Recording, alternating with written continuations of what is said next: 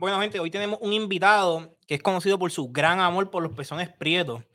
Es conocido también porque tiene los memes que da pegan más duro que un boxeador en relación tóxica.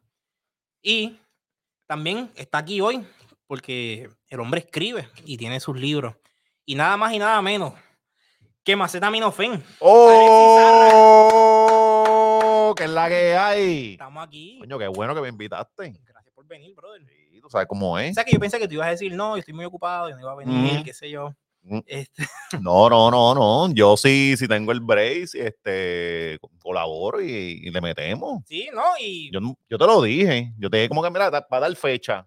y recuérdamelo. Ah, Exacto. A mí si me lo recuerdan, yo, yo le llego. Sí, sí, sí. ¿no? Y Este- también estaba el pendejo de George y esto. Y como que, ahora va a ser el pendejo de George allí. Vamos a hablar de comedia de verdad, de, de humor. Sí, no, y ahora que tú dices eso, hablando de humor, yo tengo aquí mi repertorio de libros, porque tú escribes y la gente no te conoce a ti porque tú escribes. Sí, mano. Ahí te conocen por los memes que están bien cabrones, déjame Ajá. Los- trepos ahí en la vara con, con los mexicanos. Ajá. El que sabe que de los memes mexicanos. sabe Los que- memes mexicanos son los más duros que hay. Sí, y yo tengo audiencia mexicana, so, ellos saben. Sí. Este, el hombre aquí escribe. No sé si hay un zoom in aquí, pero aquí tengo cuatro libros. Tú tienes actualmente cinco afuera. Cinco. Cinco. Cinco y. El quinto no está aquí porque es nuevo. Ajá. Pero de estos quintos, pues yo pienso que los cuatro están bien cabrón y tocas cosas diferentes. Sí. Eh, hoy es un episodio peculiar porque estamos bebiendo. Sí, hace rato. De hace rato, llevamos ya para Sí, sí. Eh. llevamos, llevamos una hora bebiendo. y estamos aquí hablando. eh, Ah. eh, mano, tú escribes. Tú tienes una, un historial peculiar dentro de todos los puertorriqueños que escriben, que hacen comedia. que hacen- De hecho, tienes, todo lo tuyo sobresale porque es único de cierta manera. ok. Tú tienes varios proyectos también corriendo. Pero yo no soy el que voy a hablar de tu vida. Preséntate tú mejor y dime cómo tú llegaste a escribir. Este, mano, yo empecé eh, dibujando de chamaquito. De chamaquito yo me ponía, ah, mira, es más, antes de eso, para dar la base. Te voy a interrumpir, pero dibujando graffiti y cosas así. No, no, no, no. No. Yo dibujaba como cómics. Ah, está bien, porque no éramos delincuentes. Ajá, no, no, no. No, no, no, no habían chavo para los potes spray. O sea, Ah. en casa no me iban a dar chavo para eso, papo. Pues la cosa era que yo, este, de chamaco, recuerdo que yo me ponía a ver este lucha libre y todas estas cosas, y yo tenía mis juguetes, entonces mi, mi Ninja Turtle y todas las cosas, y yo los ponía así, normal, pero yo no jugaba con ellos. Yo me acostaba al lado, cabrón, a, a inventarme la historia. No había televisión. Eh, Sí había televisión, de hecho yo estaba repitiendo el- el- las cosas que veía. Ajá, acá. lo que yo veía de lucha libre lo estaba repitiendo acá, pero como yo quería el final, no como me lo, me lo dieron allá. Ah, ok, ya. Entonces ya, yo ya. me sentaba al lado y era ya empecé a hacer historias. De ahí lo traduje a, a- a pintar, a dibujar. Entonces empecé a hacer cómics y mil cosas. Me, me llegaron, las maestras de arte estaban locas conmigo con eso. Siempre decían, vamos para la Escuela de Bellas Artes. Pero yo se lo dije a mami, no, no se podía en aquel momento. Entonces, No, y la, la este, escuela de Bellas Artes es en San en- Juan. no, en Ponce había, en Ponce había una, sí, sí, sí, pasa que, que, pues, que era después de la escuela, era como, como te buscan a la escuela, toda esa cosa, en mi casa no había carro, y tú, ah, ok. sea, ya. era- Se era todo. ajá, era complejo, era complejo, no, no juzgo a mi mamá por eso ni nada por el estilo, sino que era complejo en aquel momento, Al ajá. final del día pues, es lo que hay. Sí, no, tú creas con tus, tus circunstancias, no hay, no hay de otra. Sí. Pues la cosa es que eh, de ahí como que mm, em, seguí este dibujando, pero me desilusioné y ahí fue que me enfoco en, en deporte, me pongo a jugar baloncesto y el baloncesto se volvió mi vida. Y después, como en, en ese trayecto de intermedia yo siempre le escribí a, mi, a mis panas. O sea, en la escuela donde tú le escribes, y cabrón, yo le hacía tiradera a mis panas. De que tú eras un así, pero de que tú tal, tal cosa. Los era como, de verdad. Ajá, exacto. Y de momento me enviaban otro y yo de no hacía caso un carajo, estaba peleando con mis compañeros y tú los veías que se pasaban lo que ya había escrito y todos se reían. Tú siempre fuiste un creativo de siete pares cojones. Mano, siempre estaba inventándome mierda. Pues la cosa es que eh, eh, a- a mi- en mi clase, en mi salón, se reían de esas cosas que yo escribía. Entonces ya yo estaba cogiendo los de enemigos a todos, cabrón. Era como que hoy le toca a este, hoy le toca a este. Y ellos se reían porque era un vacilón. Esto- entonces ahí como que me di cuenta que yo podía escribir y, y- e igual cuando nos pedían informes orales y toda esta cosa, la parte más fácil que yo era escribirla. Y ahí fue que eh, ahí me, no- qué sé yo, pasó cuarto año, entró a la universidad, me enfoco en mil, mil mierdas y no es hasta con- cuando tengo como 19 años, ajá. Como a los 19 años me compré una computadora, conseguí una computadora que me regaló mi hermana, la fundí como a las dos semanas, como al mes. LimeWire. Sí, no, porno. no, no, no, no, fue en Latin Chat, cabrón. ¡Ah!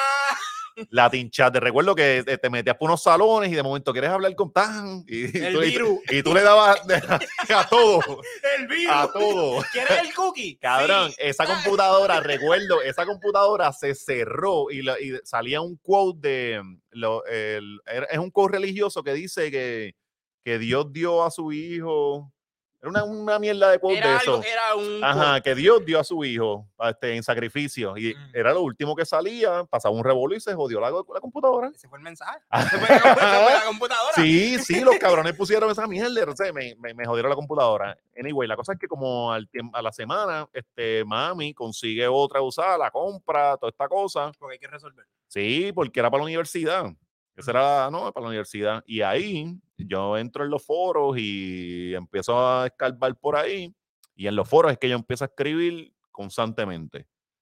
Ahí, Sí. ahí es que yo veo que, que, que, que digo, coño, coño. Ya ahí tenemos internet y está llegando más gente. Sí, internet, pero el, el- el internet, cabrón, el, el dial-up aquel. dial-up que el. DSL. Que sonaba todo el ruido. Ajá, que cuando mejor es DSL. Y era una mierda igual. Este, pues ahí es que yo empiezo a escribir más, más semanal porque entró esta, pa- esto, las primeras redes sociales que eran los foros. Entonces ahí hacían temas, eran diferentes temas que, que- que ponía el público, pero igual se creaban personajes. Había unos personajes que actuaban tal cual. Eran personajes 24-7 y hacían historia. Entonces ahí que yo digo, coño, esto se puede hacer. Eh, eh, eh, me, Un- me- me empezó a volar la chola. Es un tipo de servicio que te dice, ok, Ajá. vamos para adelante. Antes de eso, a los 16 años, ya yo había leído a Alexis Sebastián en primera hora escribir columnas y yo decía, coño, esto se puede hacer en la... eh, fue una, una primera, como esta curiosidad que, que tú dices, coño, esto en las letras se puede hacer, porque la- las letras es algo que te lo presentan bien aburrido siempre. Siempre es de escuelas académicos. Yo no creo que es aburrido, es que no ha encontrado cómo presentar lo que sea entretenido para la. Ajá. Se ha pero hecho bien difícil. Cabrón, pero en la escuela, por ejemplo, mira, tienen que leer tal cuento. De momento, fragmentos del Quijote. Cabrón, ¿cómo tú le vas a dar eso a un nene? O sea, es una mierda. No puedes la- usar ese texto para un nene, es muy denso. Que la attention span es de 30 segundos. Bien cabrón, con un lenguaje bien complicado. O sea, e- es una No, mierda. he- no, he- no, no han encontrado lectura apto para la edad. Si, si se supone que lo estés enamorando de la lectura, ¿cómo le das algo que lo va a alejar? O sea, tú tienes que irlo poco a poco, darle cosas que lo entretengan, cosas divertidas, y por ahí Sí. va, va cachando y el cerebro va a ir buscando el próximo step no tiene que ser y lo se, tuyo, se pone más complejo. lo tuyo no- no- todavía no puede estar en la escuela. No, de hecho, me, me han leído. Bueno, claro, te han leído, pero no es en la escuela. No, Sí, me han leído en la escuela. Ah, Sí, sí, sí. En, Bueno. en escuelas de aquí, en escuelas de Estados Unidos y en universidades. Es algo que de hecho me lo han dicho. Me, la cabeza. me he enterado por, por los mismos profesores y maestros que me dijeron, le di esto a mis estudiantes, no porque yo, yo no me entero. O sea, Bueno, es que realmente tu lectura es diferente a la lectura quizás de hace 20 años atrás, porque es algo más moderno y entretiene de cierta ajá, manera. Y si tú eres puertorriqueño, aquí hay mucha jerga y muchas cosas que tú usas y cosas relacionadas que tú lo tocas como comedia, pero son cosas que pasan aquí. claro. Son cosas que pasan porque al final del día tú escribes de lo que tú te relacionas y de lo que te Ujú, rodea. ujú, ujú. Y eso es una cosa que está bien cabrona. Tú lo tocas diferentes temas. Sí, eh, sí. Y por lo menos en el, en el libro que estoy leyendo ahora, que es el manual de la perfecta Ajá, tú tocas Ah. obviamente ciertas conductas de las mujeres Claro. tóxicas ajá. Y de los hombres. y de los hombres también, Porque pero ese libro eh, eh, está enfocado como la mujer, pero no, lo puede leer cualquiera. Este, claro, toca varias cosas, Mm. pero obviamente nuestra protagonista es mujer. Ujú. Pues, mano, pues la cosa es que por dónde íbamos, por donde, ajá, yo le empecé a leer la Alesia a los 16, me había quedado con esa, a los 18, 19 por ahí es que empiezo a escribir en los foros. Y pues, mano, por ahí me empecé a crear un personaje hasta que llegó a la letrina. Y en la letrina, este, Gazú eh, me, me dice, mira, había algo que se llamaba como, era un portal, que eran los inicios de un blog. Entonces, este, Gazú me dice para escribir y ahí empezamos a escribir. Y, Pero ustedes empezaron a hacer como cuentos cortos o algo así, ¿verdad? mano, no, no, no. como... La letrina era era, un blog. ah, era, no, no, en esa parte era, tú podías lo mismo hacer una columna de opinión que un cuento. La libertad creativa estaba ahí suelta. Sí. Entonces tú podías hacer una descarga, una reseña. Eso estaba súper abierto a. Era, era Twitter con más de 250 caracteres. Bien cabrón, sí. De hecho. Twitter al- principio se, se promocionaba como mi- eh, microblogging. ¿Te Sí, acuerdas? al principio Ujú. era así. Yo no ujú. tenía Twitter para ese tiempo, Ujú. porque yo entré ya para lo, la, ya cuando Twitter se estaba muriendo. ¿Qué año? Eh, 2012, vaya, más o menos. No, 12 le quedaba todavía. quedaba todavía. Tuve, ya en 2012 yo entré a Twitter y todavía la gente Ya después se metió, se volvió este Se volvió políticamente woke. correcto, ajá, y Se se volvió- jodió. Sí, ya de ahí pues no se puede hacer nada. Bueno, ahora Elon Musk lo tiene, so la cosa puede que cambie. Vamos a ver, Vamos a ver. vamos a ver. Este, pues nada, volviendo a la letrina. De la letrina yo sé que tú tiras muchas opiniones sobre el género urbano. Ahora, Ahora. Bueno, no sé cuánto tiempo tú llevas tirando las, las opiniones del eh, lo que pasa es que eso no empezó allí. Yo lo empecé a hacer en el Calce, para allá para el 2015. urbano. Mm. Entonces lo, lo muevo acá. Pero a- tú fuiste de la letrina para el. Y perdón, no, yo, yo fui de la letrina, este, de- yo estuve en la letrina full, full, full, como hasta el 2011. El 2011 ya yo empecé a escribir para publicidad. Me apareció este, un trabajo en el, me apareció las columnas primero para el vocero. Ok. porque la, los del vocero, Line Santiago, siempre eh, saludo, que, que fue la que, la que me dijo, te voy a hacer una entrevista y toda esta cosa. Entonces, para dar a conocer mi, mi- lo que yo hacía.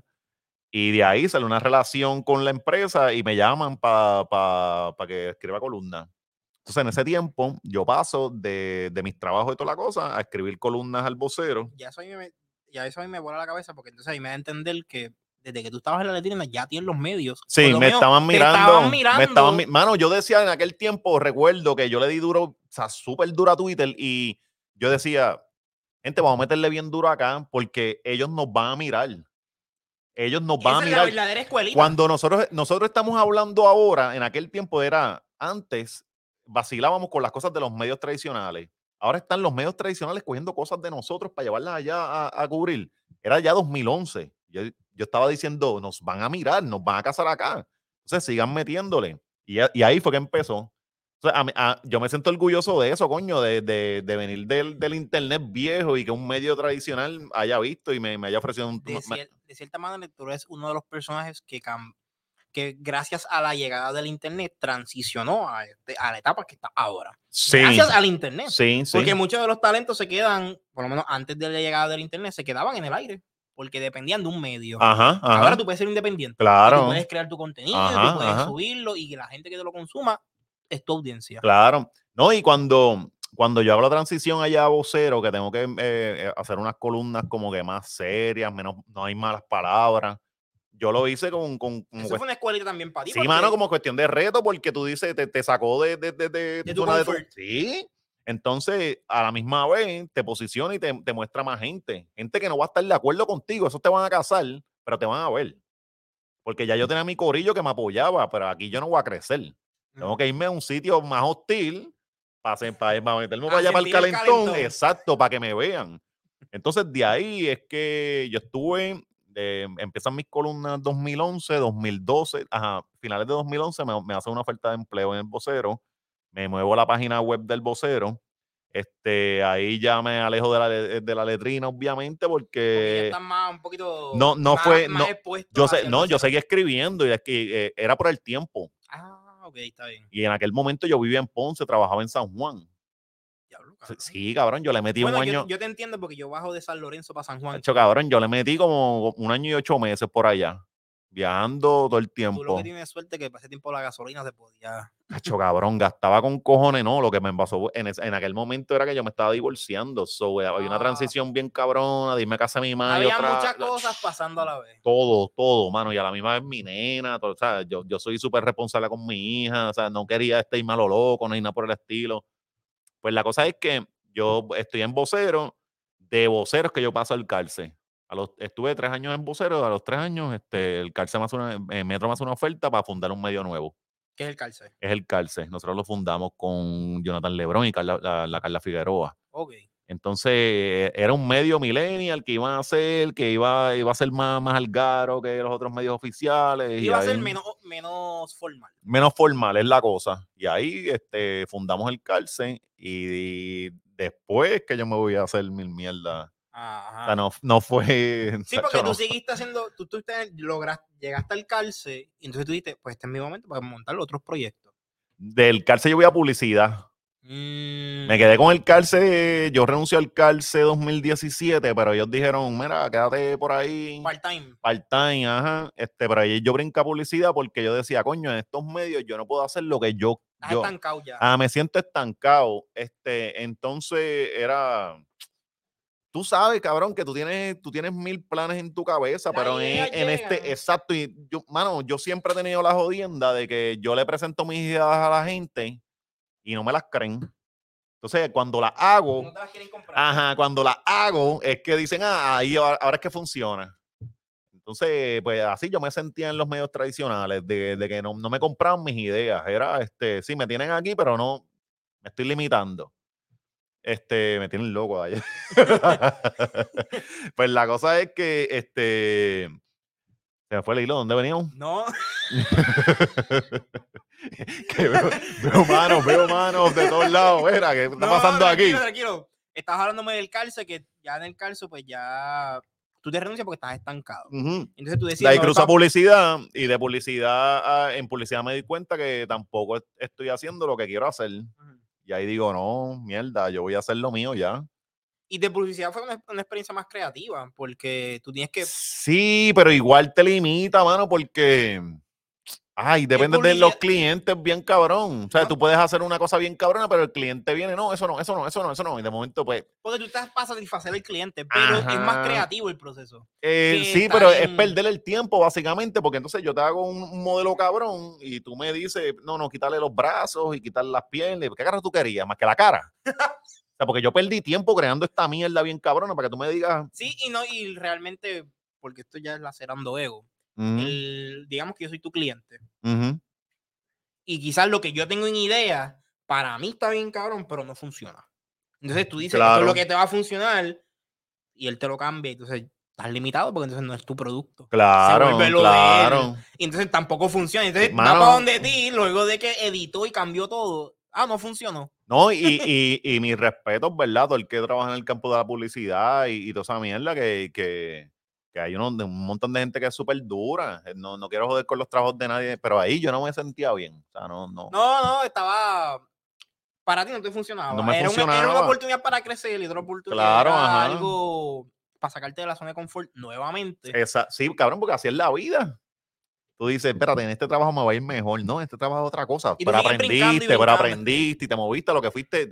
Era, es a lo que tú quieres. Al final te lleva a lo que tú realmente quieres hacer. Voy a hacer un paréntesis. Y eh, yo creo que eso que tú acabas de decir es algo que aquí, bueno, mi generación no, no ha, muchos de mi generación no ha, no ha aprendido. No, nunca, no. No ha aprendido en cuestión de que van a haber trabajos en la vida que quizás no te pagan Mm. bien, pero te brindan la oportunidad ti de Claro. tú crecer. Sí, Y de tú, esto es un trampolín para tú irte a una posición más cabrona y tú desarrollarte más. Mano, es que el- con los chamacos ahora, por ejemplo, antes lo- eh, lo- los chirillos son necesarios. Porque no, no te enseñan, no te, no te van a dar a ti el, el dinero bien cabrón, pero te van a enseñar a hablar con gente de entrada. Tú trabajas en un Burger King y es estás en una línea. Es una escuelita. Ah, tú estás en una línea, ¿verdad? Y tú estás con, con un tipo recién divorciado, acá tienes una preñada y, y tienen que hacerle el trabajo juntos. Entonces empiezas a reconocer cómo funciona el otro, que tiene este. Son, son skills que te enseñan para la vida, para más al frente. Sí, y esos son skills que no te enseñan ninguna escuela. En ningún lado, mano. Entonces los chamacos ahora no quieren pasar el puto proceso. Lo más cercano que te enseña esos skills, y yo lo había hablado en un episodio anterior, son los deportes. Sí, Lo más cercano que Sí, te enseña sí, eso sí. son en los deportes, porque te enseñan a lidiar con derrotas, de, ajá. te enseñan ajá. a lidiar con gente, porque tienes que trabajar en equipo. Disciplina. La disciplina, porque tú sabes que si tú no haces el trabajo desde Ya, antes y te no puedes preparas, esperar magia. tienes que hacer el trabajo, sí, sí. Lo más cercano son los deportes. Y ahora mismo yo tengo una generación, ejemplo la mía, que en una gran parte, no voy a decir que es la mayoría, no ha participado nunca de deporte. Ujú. Llegan a la, a la vida adulta, se topan con que, ah, tú tienes una opinión diferente a mí, lloro. O, ah, no me están pagando lo suficiente en mi trabajo y yo hago esto, lloro. Mucha, mucha de la culpa fue de los papás. Muchas de nuestras culpas. Porque, mano, era ellos querían cuidar los nenes. a- pero a- nos protegían, nos hicieron una a- burbuja. Lo hicieron una burbuja y el mundo no es así. Al, al mundo Ah, no le importa tus Al emociones. mundo no es, es la cosa. Y, y para seguir en el mundo, tú tienes que ser un cabroncito y moverte aquí, bregar acá. O sea, los papás tuvieron mucha culpa en esa mierda. Sí, y al final. Cabrón, hace unos años estábamos hablando de hacer juegos de baloncesto sin puntos. ¿Tú sabes lo que es eso, brother? Que todos tenían que salir. No. Si el chamaquito no es bueno en la pues, pues no, pues que se busque otro deporte. No, y tú tienes que enseñarle que él tiene que perder, tiene que aprender Ajá, a bregar ajá. con derrota. porque- Brother, y que tú no eres bueno en todo. O sea, Gracias. yo, mira, yo estuve en pelota. Mi, mi, mi primer deporte fue en pelota. Yo di a la pelota. A mí me pusieron a los cinco años en pelota y yo, yo jugué par como hasta los ocho años, una cosa así. Yo jugué de- par de años. Después, después salí que era, la, la- la sacaba, era bonito eso, pero yo lo odié toda mi vida, cabrón. Y al principio yo era una plasta, pues no me ponían a jugar, cabrón. Pero, Y yo aprendí de que si tú no juegas bien, pues no, no puedes jugar, cabrón. pero, con el tiempo tuviste que mejoraba. Claro. No te gustaba. Ajá, pero te, te fue enseñando de que ah, está- estás mejorando porque estás haciendo el trabajo que te está diciendo el dirigente. No es porque estás haciendo montañitas de tierra en el right field. Y en la vida no hay un dirigente. Ajá, claro. En la vida no hay un dirigente. Tú simplemente te equivocas, vamos para adelante. No como que te equivocas, lloro y alguien va a venir a salvarme. Sí, mano, eh, este, esas generaciones tuyas por ese lado están jodidas. Y, eh, y- pero es una, es una parte, porque es parte de la crianza y yo creo que tampoco han estado expuestos a peligros reales. Porque yo me crié con el internet ya existiendo. Sí, Y yo tengo una parte de, de mi generación que no sabe lo que es tú faltarle el respeto y que te respondan con un puño en la boca. eso es lo que yo digo, repercusiones. No saben repercusiones. Porque yo, yo puedo decir lo que, yo digo mil mierda, pero si me vayan a confrontar, yo voy a dar la cara.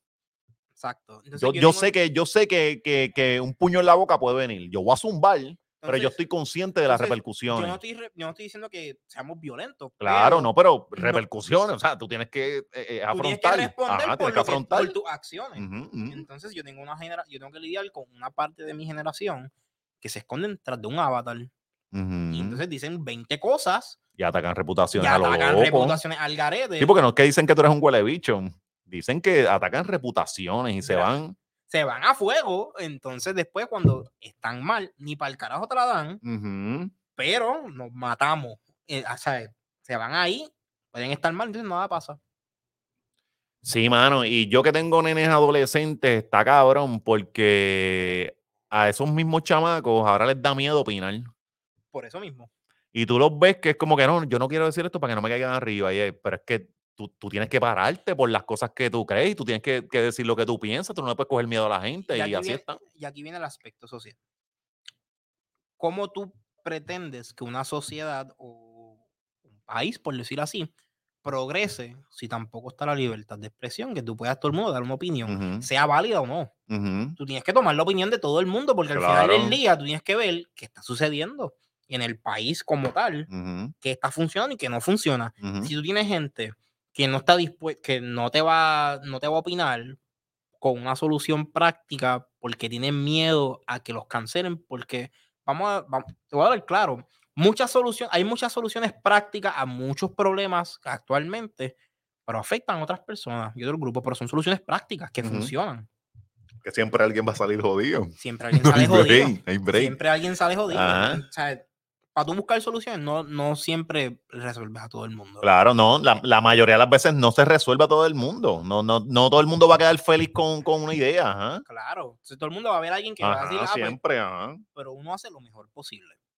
Y gracias a esta cultura que se ha desarrollado en los últimos años, gracias al Internet, tenemos gente que no, porque tú no estás pensando en fulanito o en este grupo, esta comunidad allá que queda afuera. Entonces, pero yo no puedo satisfacer a todo el mundo. Ajá. Es que ahora mismo lo que siempre eh, sale la gente hablando en el internet, por ejemplo, con, con las soluciones, ellos te dicen por qué no se puede, a quién afecta. Si... Entonces tú dices, ok, pues dale, es verdad, tienes un punto, afectar. Te la pero, doy. pero que me tienes que traer toda la mesa. O sea, si, si con esta no se puede, con que se puede, dime una, no, Sí, porque yo pero creo- no te traen ideas, no, no hay nada. Es queja. Es más que quejarse, cabrón. Es como que, ah, eh, eh, eh, no sé. Sí, entonces algunos traen la propuesta, algunos te dicen, mira, Ujú. pueden hacer esto, y eso está bien. Ujú. Eso está súper bien, más que bien, porque entonces tú estás poniéndome en la mesa algo que yo no sabía. Porque yo puse, digamos, yo puse la propuesta inicial, alguien me la confrontó y me dijo, me trajo una respuesta. Eso está bien porque eso ayuda para el progreso como. Claro, claro. Pero si tú vienes con la queja solamente, yo no te puedo Que es lo que ayudar. abunda. Yo no te puedo ayudar. Claro, ajá. Entonces, si no me tienes la solución, que, que- que es la que hay. Entonces me dicen a mí, edúcate. Cabrón. Y entonces no me toca a mí porque si yo estoy- tengo ya una idea producida y tú tienes otra idea, porque tú no puedes venir acá a asumir la responsabilidad de tu idea y unirte a mí. Mano, eh, eh, ahora hay una, eh, la- una dinámica, ¿verdad? Que es lo que yo No veo en las redes. por si acaso. no sé. Una dinámica de lo que yo veo en las redes eh, es este, es también la de que quieren ganar debate. No es, no es, no es, es que quieren ganar no debate. quieren soluciones. Cabrón, no. Y, es- y tú ves adultos perdiendo horas en Twitter perdi- eh, eh, hablando de estas En mierdas Twitter, de, en de Facebook y en todos lados. que tú dices, pero a, a dónde llegaste con esto? Y es que quieren ganar putos debates. Quieren tener la razón. No quieren so- Pero resolver. Son debates estériles, cabrón, porque tú y yo podemos discutir en las redes y al final yo digo, pues, cabrón, y, y yo still me voy con mi idea. No te compré nunca la tuya. Pero nos matamos cuatro horas y en esas cuatro horas, ¿sabes qué, qué nos fuimos, verdad? Productivos. Lo único que no pasó. Estamos discutiendo como dos pendejos sin ser productivos en nuestras vidas individuales. y ahí tú ves un montón de gente todos los días. Eso está cabrón, mano. Entonces, aquí no, nos fuimos un, nos fuimos, de- En, un- de- en- en un loop. nos fuimos en un loop aquí Ajá, ajá, de normal. descarga. Yo creo que esto es culpa de. Sí, sí, pero tranquilo. Sí, pero ya para cerrar esto y volver a, a tu, a tu preparación, porque Ah. llevamos aquí. eh, realmente yo creo que es que aquí no hay, no se ha desarrollado una cultura en cómo nosotros asumimos responsabilidad. Ha habido un problema de impunidad y el problema de la impunidad no es solamente allá en gobierno como todo el mundo decimos que hay que de- pelear contra el gobierno, sino como que hemos fallado en lo pequeño. Sí. Y obviamente el gobierno es un reflejo de cómo es nuestro, nosotros como sociedad. Ujú. Si nosotros vamos a estar dando, como dijiste ahorita, jugando baloncesto sin puntos, como yo sé quién de verdad resalta y es bueno, Ujú. y quién de verdad Mm. merece su posición. Y esto es un ejemplo tomando el, el ejemplo del baloncesto, pero si lo fuese a llevar a algo más académico, ¿cómo yo no voy a premiar al que más me, me sobresale en, con las ideas, con las buenas notas, Porque yo no voy a premiarlo. Se premia la excelencia. Se O premia sea, la yo, no, yo no excelencia. entiendo este. Yo no premio la mediocridad. Ajá. Entonces se están premiando la mediocridad. Y ahora mismo tenemos un issue con que están llegando chamaquitos de la. Chamaquitos graduando y todavía no saben escribir senior, ¿cómo es? Mano, ¿Tú viste lo vi, vi la foto por ahí, sí, ¿Tú sí, la vi, buscar? sí, mano, lo vi este ahorita. Tú puedes buscar la, la- la- Mano, es que, de hecho, senior con la I de punto en vez de la E. si antes, si antes, ¿verdad? Por ejemplo, la- las esdrújulas, las llanas y las agudas, te las están dando desde Yo te voy a dar, te chamaquito. voy a dar una pausa. Yo, yo soy malo con el español. Está bien. Esa ayuna. Yo Está sé cómo va la, la función de las Si, acentuaciones. si te la, si te las dan desde chamaco y la gente no la ha cachado antes, imagínate ahora. Ahora, ahora están pasando los maestros por pasar. Y no es culpa de los maestros. No es culpa de ellos porque les meten una presión de allá de educación. Sí, Exacto. ajá. No es culpa de los No, no, maestros. no, no es es culpa de de, ellos. es culpa de cómo es el proceso académico. Ajá. Igual los maestros, este, por ejemplo, tienen un estudiante que tiene problemas de aprendizaje, citan a los papás y los papás pichean. ¿Es culpa del maestro? No es culpa del maestro, es que los papás son unos locos. Entonces se recuestan de que el sistema va a pasar al chamaquito por pena. Es Y viene el sistema, los pasa por pena.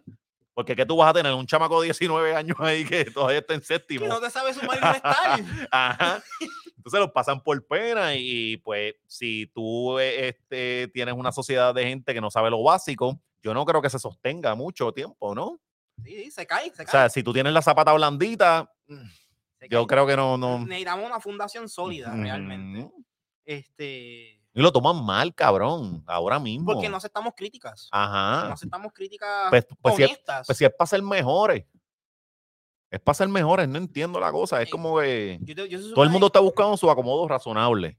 Todo, todo el mundo. Y entonces está bien que ciertas personas merecen el acomodo razonable, Claro, claro, pero, no, yo no, no- se lo puedo dar a todo el mundo. Ajá, ajá. No, no es nueve de cada diez personas, porque me estás dejando más que una persona productiva y así no se levanta una sociedad. No, y esa persona lo que va a hacer es, yo estoy cargando a todo el mundo, yo me voy.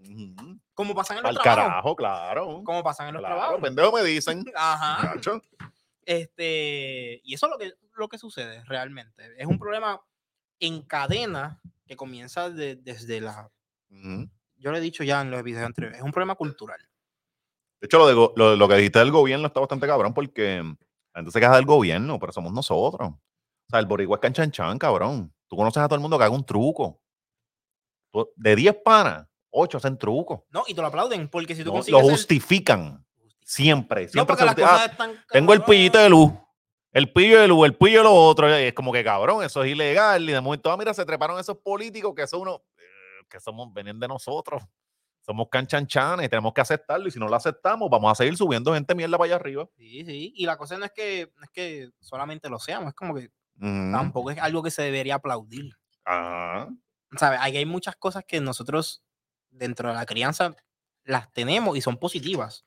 Son buenas tenerlas, pero también hay otras cosas que, coño, tú no, tú no deberías fomentarlas, ni Ujú. mirarlas bien, ni aplaudirlas. Claro. Ajá, ¿Sabes? ajá, ajá. ¿Sabes? Porque todo eso se refleja. No, y en el aspecto familiar tú ves los trucos y todo eso. Ajá, y, y- y- se- y uno crece y es como que tradicional de que.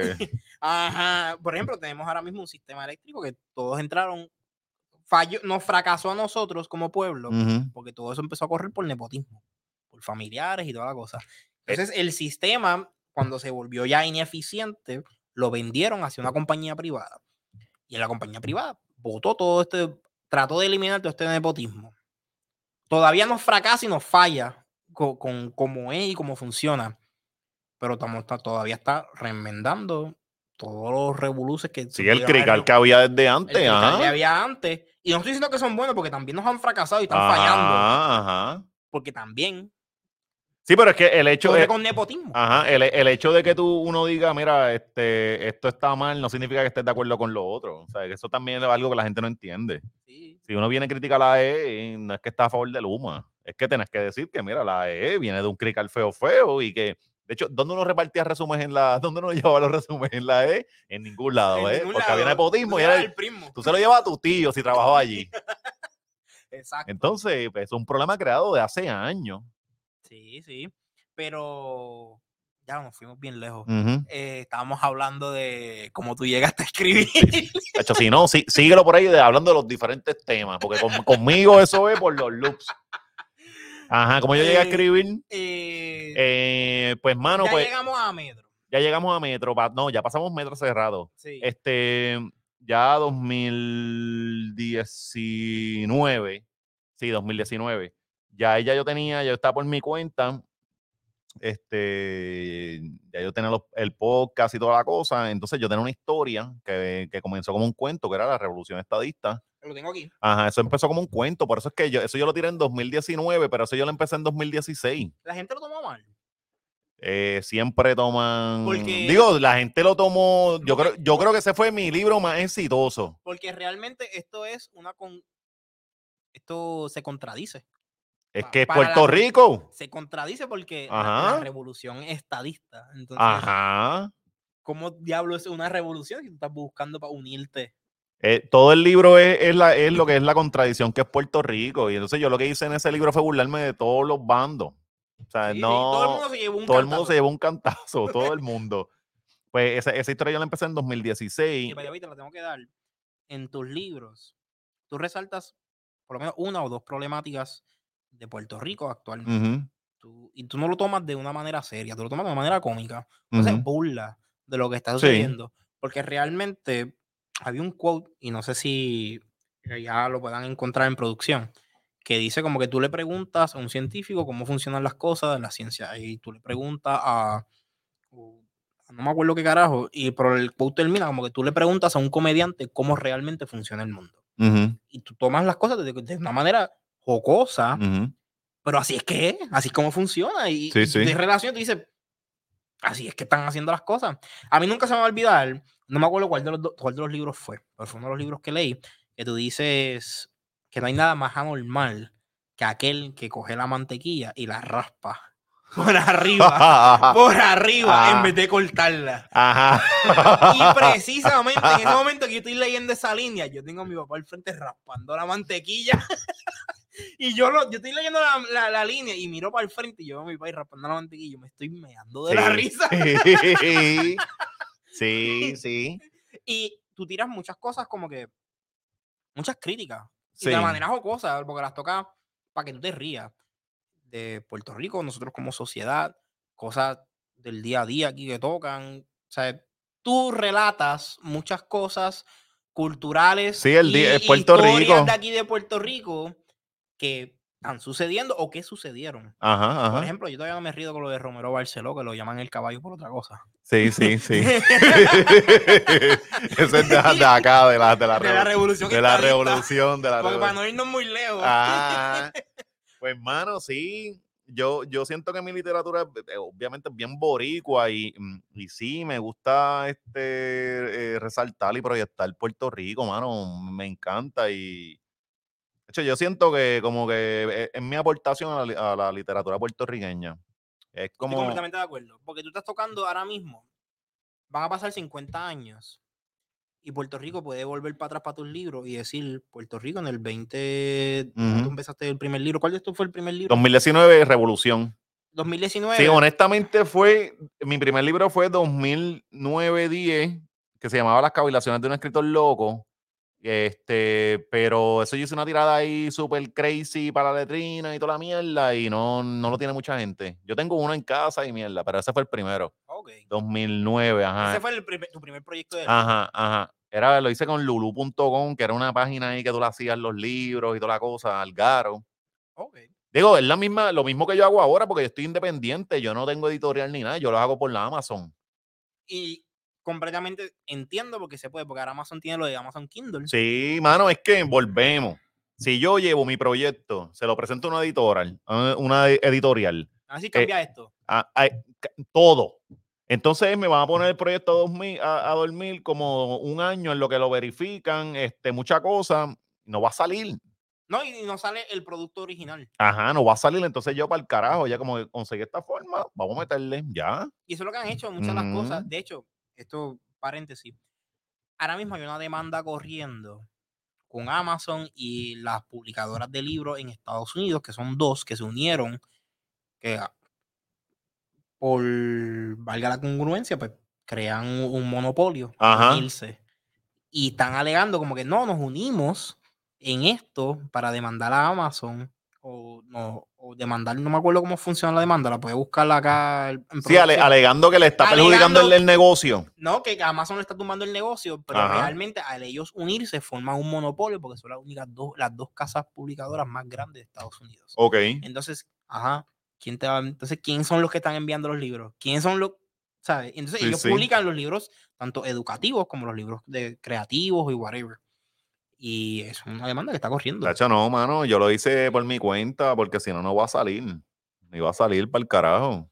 Lo mejor que pudiste haber hecho. Sí, sí, de hecho, es que ese negocio está cabrón, porque, por ejemplo, de, de, de así mismo yo los compraba mis libros y los llevaba a, librería.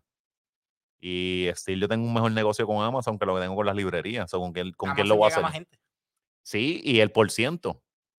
Entonces tú vas a una librería, por ejemplo, tú y es 60-40, yo sé que tienen que ganar, pero entonces te compran bien poquito. Y ¿Para qué tú tienes tu libro en la librería si no hay una producción cabrona? No tiene la misma exposición. Ajá, ajá, no, una mierda, mano. En Amazon se expone más, entonces para ti es más fácil tú mismo promocionarlo cuando tú tienes tus redes. Claro. Porque tú dices, ah, ok, mira, aquí está el libro, no va a salir, aquí está el link y los envía directo a Amazon. Ajá, y en Amazon lo compran. Eso, audiencia. Eso a su misma vez me lleva a un público, eh, un público bien diferente, ¿verdad? Que, no, son gente que lee que no, que no leen, que no leen desde mis redes, promocionar mis proyectos acá, hay gente que no lee. Y lo estás poniendo a leer. Los estoy poniendo a leer, porque si lo hago por una, una, editorial, pues obviamente también te casan la, qué sé yo, las presentaciones y no, este, presentar tu libro, hacer tu cosa, que te coloca un ambiente más literario. Y eres parte de la escena literaria.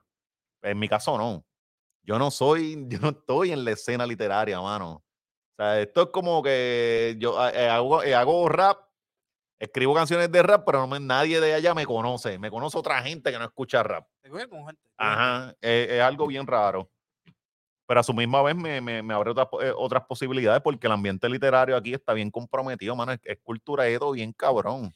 No, yo creo que se ha quedado pillado. Y es cultureto. Ellos se creen que como que, mira, lo- lo- los libros son como discos. No han evolucionado. Y, y, ah, y que ellos se creen, mano, es que ah, tienen secuestrado esa cosa. Se han Y- quedado y con mentes ellos, viejas ellos y de- rígidas. ajá, y deciden qué es bueno y qué no. Porque se han quedado con mentes viejas y rígidas. Entonces, hay lectores, las generaciones van cambiando. Claro. Y obviamente tú has traído un formato más joven, aunque sea un libro, una forma de lectura más joven y que apela más a una, Claro, a una gente que de mi edad, yo tengo 28 años, Ajá. y puede ajá. leerlo y dice, ok, yo me mantengo leyendo este libro. Claro, ajá.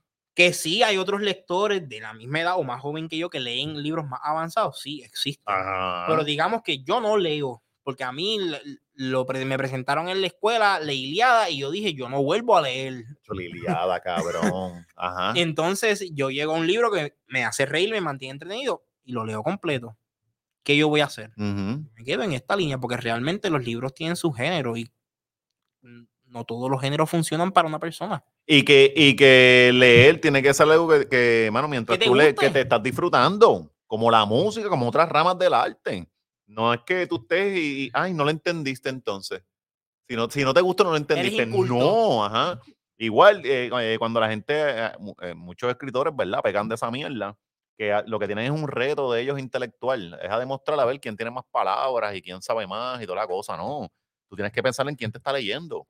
Exacto. Y tú tienes que tú tienes que mantener interesado el que te está leyendo. No es que tú sabes, olvídate de esas pajas intelectuales, loco, bótalas para el carajo, pero, pero les pasan. Bueno, las puedes Y- y- usar, Y, pero y- no, para y- la y gente te que te utilizan unas palabras que de momento tú, tú lees par de oraciones y, ok, a mí me encantan las palabras, yo amo las palabras y me, me encanta aprender nuevas palabras, pero si yo estoy leyendo algo con un montón de palabras complejas todo el tiempo y tú me estás Y yo narrando... no leo.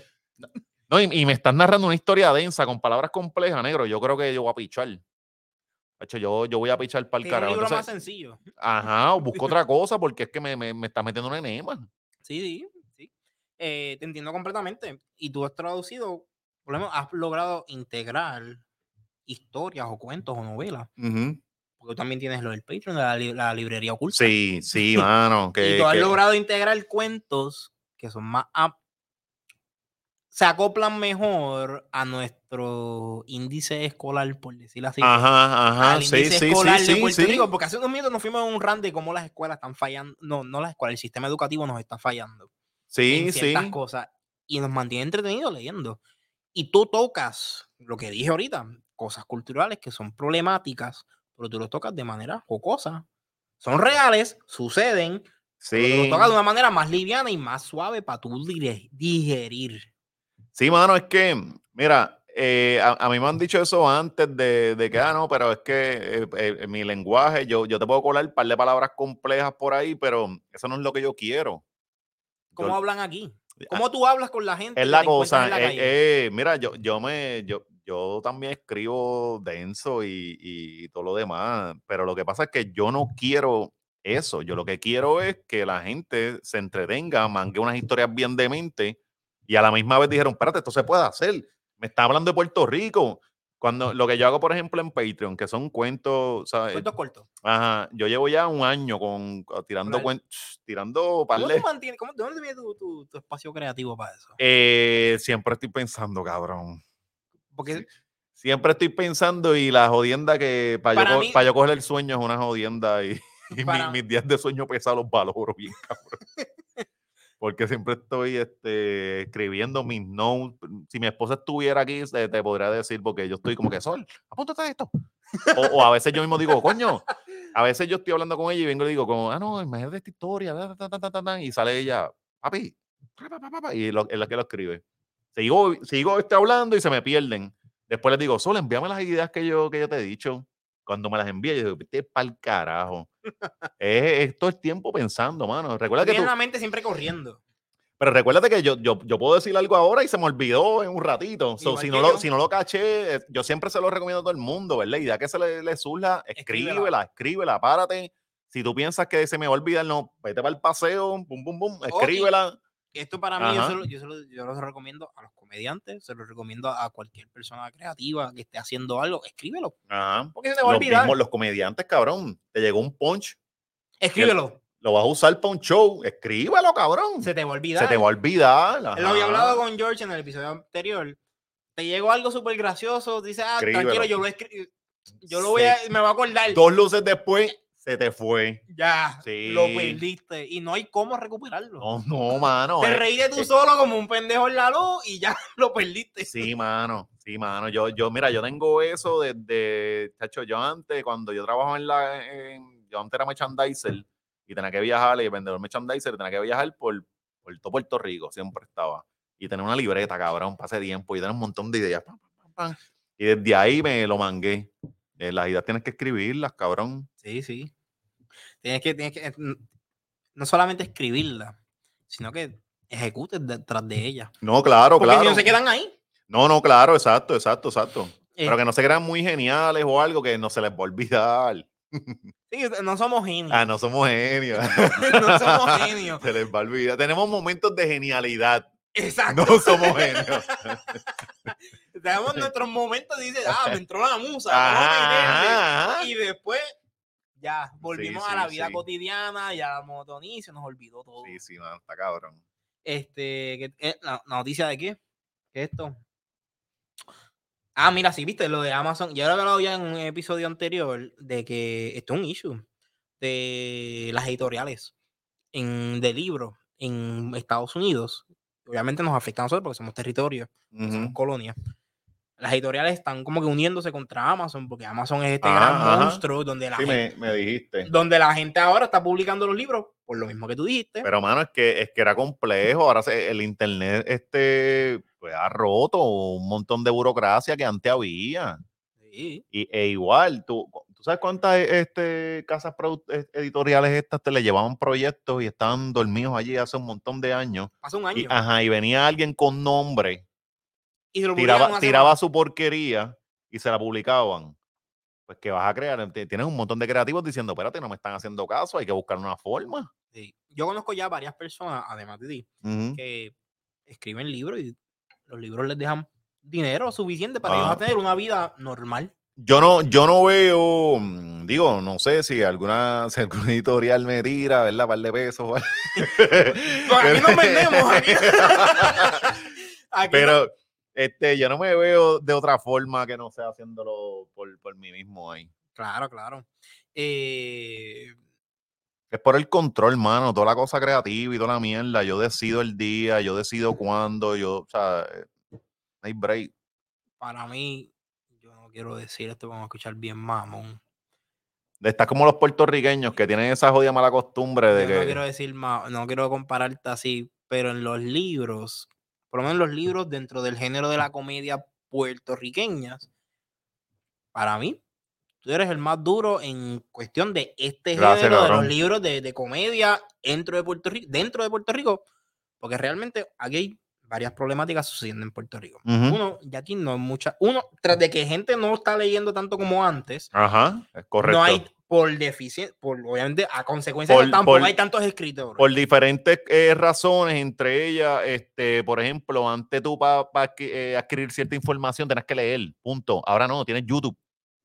ya. Si tú quieres leer de, qué sé yo, geografía, este, ya, ya pones un video y ya, y la gente mira más lo- visual. Mira las opciones. Yo, antes de yo leer, yo busco un video en YouTube. No lo encuentro en YouTube, busco el audiolibro. No encuentro audiolibro, busco en Google a ver qué veo. Ajá. Entonces yo leo. Al final, claro, ya, ya, ya. Mi ya. última opción, Ya, leer. ya, ya, ya, ya. ¿Sabes? Y entonces hay, se han puesto, tú leer, se ha puesto a competir contra el que pase el video y no. Y ahora que digo esto, me pone a pensar, tú tienes varios cuentos, tienes varios libros. Sí, Yo tengo aquí sí. cuatro cuentos ahora mismo. No- Eh, has una, una nove- decidido. de- de dos novelas, un libro de cuentos y un libro de escrito. Y dentro de todo esto que tú me acabas de mencionar, ¿tú no has querido adaptar alguno de ellos hacia algo video o teatro? Sí, sí, sí, sí. De hecho, eh, sí, no sé si has, has visto alguno del Patreon o algo, yo estoy escribiendo esos cuentos para que se puedan hacer. En una obra. No una obra, que quizás un video o algo, las obras, no, no, sé, no sé, no hay muchos chavos ahí. ¿no? No, yo sé que las obras no, pero un video sí. Eh, ajá. En- Este, pues yo estoy escribiendo de una forma que, por eso es que yo intento ser lo más descriptivo posible. para que puedan adaptar. Claro. Entonces, Y tú eh, no has buscado nada. lo, lo tengo de dos formas, para que el lector lo eh, esté acá montado en la película y por si se hace, digan, no, no, pero aquí, aquí se dijo esto, hay que hacerlo así. Y yo en, lo- en la- en la- en los movimientos y todos los personajes eh, soy bastante descriptivo y todo, los detalles, todo. Porque yo creo que se hagan par. Ok. ok. Yo creo que de, después, y cuando en par de años, creo que le voy a meter a, a esa mierda. Sí. Porque por ahora estoy escribiendo, cabrón, no voy a parar Tú- tú para. tienes contenido ahí para tú adaptarlo a algo que para mí, tú le estás- si tú escribes lo suficiente, pues ya tú tienes suficiente material escrito, tú puedes no solamente empujar la lectura en Puerto Rico, por lo menos en el contenido de comedia, sino que también empujar las obras quizás, pero los videos y el contenido que se genera Sí. a que lo adapten. Porque, por ejemplo, ahora mismo tienes chamaquitos que tú dijiste ahorita que tienes chamaquitos que están leyendo en la escuela. Contenido tuyo Ajá. lectura. No, no los memes ni todas estas cosas que tú publicas, lectura. Que a estos chamaquitos les guste y diga, vamos a adaptarlo. Porque los chamaquitos son así, ahora las Sí, cámaras, sí, sí. la- las cámaras están más accesibles, tenemos TikTok, Ajá, vamos a adaptarlo. Y le tiramos, y le tiramos el prop o no le tiramos el prop, porque dijimos, ah, este verso de el diario de Eddie está bien cabrón, vamos a tirarlo. Que vaya a ver, el diario de Eddie es un libro de verdad, no es, no es el. No es- Sí, porque yo, yo ahí se Tenemos aquí el libro del el, el- el de Eddie. el, ajá, el diario de Eddie, porque este, Eddie es mi rapero favorito. Entonces, el cabrón nunca tiró el diario y yo dije, lo voy a hacer. Lo voy a hacer por ti, huele bicho. Tiramos el diario, pero un cuento. Sí, sí, sí, sí. No, y el- de hecho, el, el- en el, en el cuen- en la no- eh, es, es un libro de cuentos, pero cruza como novela porque los personajes, es un caserío, y los personajes se cruzan. Y el personaje principal, que es Eddie, se cruzan todos, pero nunca tiene un cuento él. Sí, el cuento son de la otra gente. Es de otra gente. Él se cruza y Sí, todo. eso yo él, lo él- capté. él está escribiendo y toda la está mierda. la- es como el narrador. Es un narrador. Es la cosa, es la cosa. Es la es como el narrador de las historias de todas las demás. Es la Y cosa. tú le cambias los nombres a las personas. Y Sí, porque tú sí. pones nombres como que esto no sería un nombre real, pero continuamos. Sí, sí. No, y es, es un case. sí, sí, Es tú- un case que, que los apodos están ahí. Este, petete. ujú, y ya, ajá. Y los nombres son, los apodos son De hecho, raros. eh, eh, en, mi, en, mis historias, ¿verdad? Los personajes también se cru- eh, están conectados.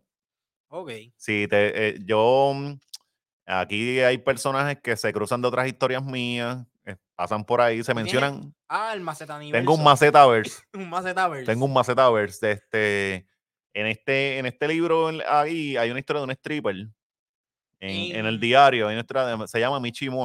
Ok. Y esa historia también está, e- esa muchacha está este, metida en el libro nuevo de Estampas de mi isla. Ah, se la metiste se Ese libro todavía no lo he leído. Sí, se cruzan. Todavía estoy acá. Si los personajes se cruzan, si, si siguen toda la mierda, los personajes se cruzan. Y allá en la cuarentena, en el odio en los tiempos de la cuarentena, y fue que salí, eh, saqué el nombre de mi perra, Botines. Botines está aquí. Sí, la matan. La le pegan un tirito. Qué forma bonita de irse. Qué No, y después dije, coño, me gustó ese nombre Botines. Se lo respeta a mi perra. Tú no te vas a morir, pero. No, no, Botines no. Este. Loco, yo necesito ir al baño el hombre quesito. Dale, Dale, vamos seguro, no para allá. para desgrabar ahí.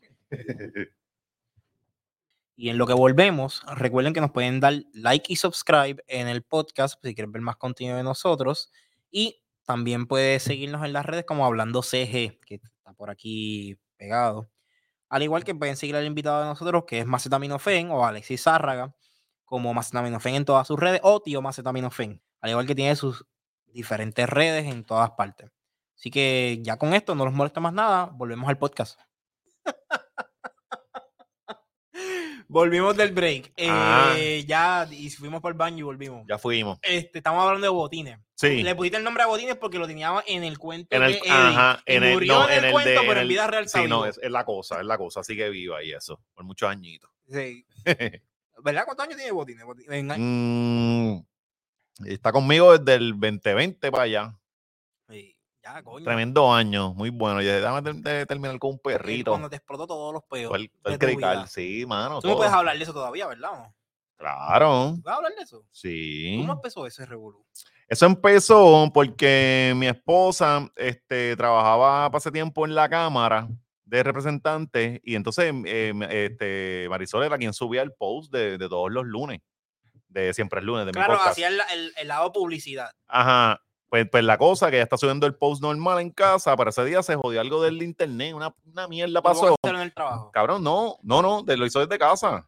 Este, lo que pasa es que se cambió la cuenta. O sea, de- da- that's it, tan sencillo como eso. Fue un error humano. Todo el que trabaja en publicidad o todo el que trabaja este, manejando redes sabe que tiene un montón de cuentas y que hay veces que han pasado cosas que, puñeta, publiqué esto donde no era. Yo lo que tengo son dos cuentas, que es la mía personal y esta, y yo me he equivocado con esta. Cabrón, a, a mí con el vocero, cuando trabajaba el vocero y manejaba las redes de allí toda la mierda, me pas- una vez yo escribí, cabrón, una vez jugué el equipo nacional de baloncesto y yo escribí, el, el que mató bien cabrón, ¿cómo era que se llama? Balman.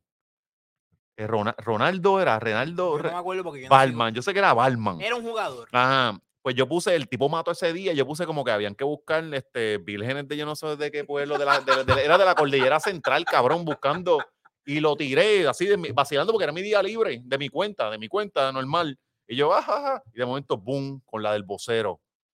Y yo, vete pa'l carajo, cabrón. ¿Te Lo tuve- calentón? no, eso, eso estuvo nada. Lo borré rápido, bien cabrón, toda la pendeja. Ya. Siempre, siempre había screenshot, cabrón. O sea, a mí me pasó y al otro día ir para allá y era como que todo el mundo mirándome. Como que tú fuiste el que la cagaste. bien. Todo, todo el que ha manejado redes sabe que se ha equivocado en alguna vez. Todo el mundo mirando, te fuiste tú, cabrón. Sí, cabrón. tú. No, es que fui yo, todo el mundo sabe. De hecho, el- la, la persona que tiró el screenshot dijo: Todos sabemos quién fue este, el, el que se equivocó. Papi, Y, a todas luces salía yo. Esa entrada al trabajo, pues todo el mundo mirando Cabrón, así. yo, mira, puñeta, así. Eh, eh, recuerdo que yo estaba martes a jueves. Eso fue un lunes. Esas miradas Eso penetrantes. fue un lunes, lo recuerdo exacto. El martes era yo entrando con el bultito, como que no quiero mirar a nadie. Pues la cosa es que a mi esposa le pasa esa misma mierda, y, pero tranquila, pero eh, publicando algo de- del post de nosotros de siempre. Menos mal que fue algo así. Ajá, no la- fue- ese- exacto. Entonces lo, lo publicó en la, en la red de la cámara. Vino Manuel Natal, cogió el screenshot y me. Les dijo vendido. Ah, no, no, vino Manuel, Natal, eh, coge el screenshot y dice en Twitter que yo tengo contratos con el PNP y mil mierdas, que esa, esa era la Que no prueba, era real. Esa era la prueba de él, de que, de que, de que yo tenía contrato con el PNP. Era lo único que tiene. Ajá, ¿no? Entonces es como que, cabrón, tú, tú, tú trabajas con Marisol, Tú sabes tú la que- sabes, estás mintiendo, huele ¿tú, tú me entiendes? Pero, ¿qué pasó? ¿A quién le van a creer? A él. La, la, la- la Ah, figura política. Ajá, claro, él tiene la seriedad, yo no tengo la seriedad para eso, pues le creyeron a él. Ahí pues se formó todo este cagadero de que el podcast estaba comprado por el PNP, la gente hizo una película bien cabrona. Y si yo soy bien franco, la- la- las figuras Si políticas. el PNP me hubiese dado un cheque, pues, Hubiese dicho pues, sí. ¿no? De hecho, podrían verificar a ver si salió algo. O sea, pues yo le ponía una bandera bien cabrón, o sea, pues, de populares, de- del PIB, del que sea. Yo, son anuncios, ¿me entiendes? O sea, yo lo veo del negocio, pero no porque- pasó. O sea, si no pasó, pues Claro, porque tú vienes del lado privado. Tú dices, si Claro, me no. pagaron así si mismo me, si me pagan para manejo esto, boom, boom, tranquilo, pero no es así. Entonces están mintiendo, cabrón. Y a mí no hay nada que me encabrone más que me mientan. Sea, las mentiras a mí me, me, ah, me, me encabronan. Sí, Entonces, te dan en el hígado ahí. Ajá, entonces de Ah. momento una mentira cogió, cogió unas alas bien locas, salió gente que Sí, quería porque- zumbar hace tiempo, porque a, a mí me querían prender hace tiempo, y ahí, ahí se montó todo el que quería y me zumbaron. Me yo, estuve, yo estuve aguantando, cabrón, a mí me tocó un boicot de seis semanas. ¿A quién carajo lo boicotean seis semanas? A cañe. Pero Kanye, pero está cabrón, ¿me entiendes? Y es como que, ah, pues coño, el- Oye, te comparé con cañe. Coño. Pero, cabrón, los boicots aquí mueren a los tres días. Las noticias aquí mueren a los tres días. ¿Tú- ¿Tú te acuerdas cuando... cuando Luma, vamos, a irnos- vamos a muy lejos. Luma, hace un par de semanas atrás. Boicot miércoles, miércoles, el Ya, viernes, viernes. ya, ya. Ya. ¿Tú te acuerdas cuando el, el, el, el cuco de, de PR, eh, el, no, no el cuco, esta, esta figura que todo el mundo odiaba porque era fácil odiarla, que era, eh, era este, esta señora, este, La no, no, no, no la Comay, este, la PNP, esta, este, ah, Tata, Tata, Tata, Tata. hijo del mío. ajá, Bancito. Tata, Tata, ajá. Tata era la religiosa que todo el mundo odiaba porque quería hacer esto y esto y esta cosa, estaba en contra de la marihuana, está en contra de esto, está en contra de todo, ¿verdad? La cogen siendo corrupta. eh, ¿Alguien habla de ella? Ya se acabó, ¿verdad? No, eh, A lo- dijeron, la dijeron- cogieron presa y ya. No, dijeron, hay la soltaron, ella está libre. y Yo sé que está libre. Ah, dijeron, tranquila. hay tantos cargos, ya murió. Ya, ya. Porque aquí los temas son tres días. Entonces, cuando yo vi todo lo de lo mío, yo decía, pero, pero, ¿qué carajo es esto? Entonces sacaron mil mierdas de tweet, hicieron una narrativa que yo lucía como la peor persona del mundo porque yo era transfóbico, homofóbico, Sí, de- de- racista, te todo eh, cabrón, todo. Era todo a la vez, que de hecho, el que eh, eh, yo, yo sé que esto venía de otras cosas, yo, yo conozco otra historia. Esto venía más organizado. Pero mira, fueron bien estúpidos porque a la gente uno nunca la deja sin nada que perder. O sea, tú no puedes tirar todas tu- tus cartas este, de cantazo. O sea, estos pendejos han jugado ajedrez o brisca. No. O sea, tú no sueltas todo, todo, todo tu power, tú no lo sueltas de tú no cantazo. sueltas de Tú vas pam, pam, pam, ahí manejando estra- estrategia. Tú no puedes venir a zumbar toda la tuca. Entonces zumbaron todo, me demonizaron y después que me, me demonizan, ¿de qué más hay que acusarme? No hay nada. Te dieron Si para ya me dijeron todo, cabrón, ya yo bebo sangre de bebé y todo. o sea, eh, fueron súper estúpidos. Entonces, después de eso, todo lo que digan no va a tener validez porque me tiraron todo encima. Fueron bien pendejos. No, eh, la, eh, bueno, La estrategia fue la malísima. estrategia Ellos- falla- fracasaron porque, uno, te tiraron con todo. Dos, tú no habías dado ninguna respuesta. Sí. Y entonces, cuando tú das tu respuesta, que tú dices, todo esto es falso, y tú, y Ujú. tú- y tú- y la verdad. tú tuviste la Y contra la verdad no se puede vencer, ¿no? Eh, Sí, porque no hay, no hay forma como, como no, no, no. Ajá. Porque cuando vayan a buscar, dicen, ah, mira, sí fue así. Entonces, No, es que es que una ¿quién, mierda. pierde, quién, quién pierde credibilidad Ah, entonces? cabrón, y entonces es como que, mira, tú me estás acusando de que a mí me paga esta gente, pues hay unos recibos, tienen que haber unos cheques, hay una cosa, en la política todos son unos chotas, se dicen, Sí, eso hubiese sí, aparecido. porque la política no es como el narcotráfico. no, Ahí- no, no, no, no, no, no. El narcotráfico hay códigos, hay calles y hay repercusiones y la gente se queda callada para las mierdas y corre una cosa En, fina. la, en la política sucede un peo y todo el mundo dice nombres. chotas, son chotas todos, cabrón. Entonces tú dices, con mi coño, Al sí, me- a la menor duda, todo, el mundo cierta todo, el mundo se entera, ajá, sí. Sí, sí, es Entonces- así mismo. Entonces, pues me cayó ese calentón un tiempito, este, me costó, porque tampoco fue como que... No fue que llegaste el- No, no, no, no fue que quedé ileso, no, no, no, no, porque me, me costó, por ejemplo, yo tiré ese libro en mayo, el, el boicot mayo 2020, Eddie, ajá, Eddie, el, el- creo que fue el 1 de mayo 2020. A las dos semanas me empieza el revoluzo, ya se enterró ese libro porque nadie, se me volvió el patito feo y está nadie, bueno, by the way. ese, ese es mi bebé. Entonces, cabrón, el, eh, la gente no me, iba, no me iba a apoyar tanto porque, tú sabes, no, no, Claro, no, el, el horno no está para galletitas, ¿me entiendes? Entonces, no, eh, eh, igual, hay veces que tú le dices a alguien, ah, mira, chécate esto a otra persona y dicen, ah, espérate, ¿ese es el racista qué?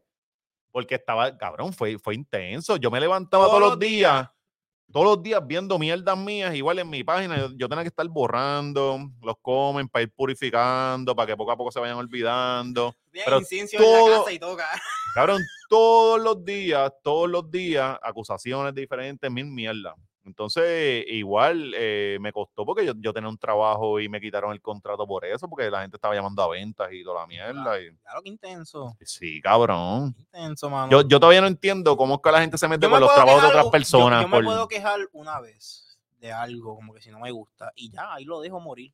Pero yo no me voy a, a buscar dónde trabaja la Tú te persona. Tú te meterás a, a- eh, a joder con, con el trabajo de alguien que te ha hecho, qué sé yo, alguien te jodió a ti, te jodió a ti personalmente. ¿Joderías con su trabajo? No, porque yo, es que por lo menos en mi caso, hay un quote que yo me llevé por el resto de mi vida que lo dice Dave Chappelle. Dave Chappelle, un comediante de Estados Unidos, para el que no lo sepa, y él dice como que el equival el tú joder cómo alguien se gana el dinero es el equivalente a tú tentar con su vida. Y tú no juegas con el querer buscar en jugar con las habichuelas de alguien porque es el tentar de tú matarlo. Claro, claro. cómo se alimenta, cómo él vive su día a día.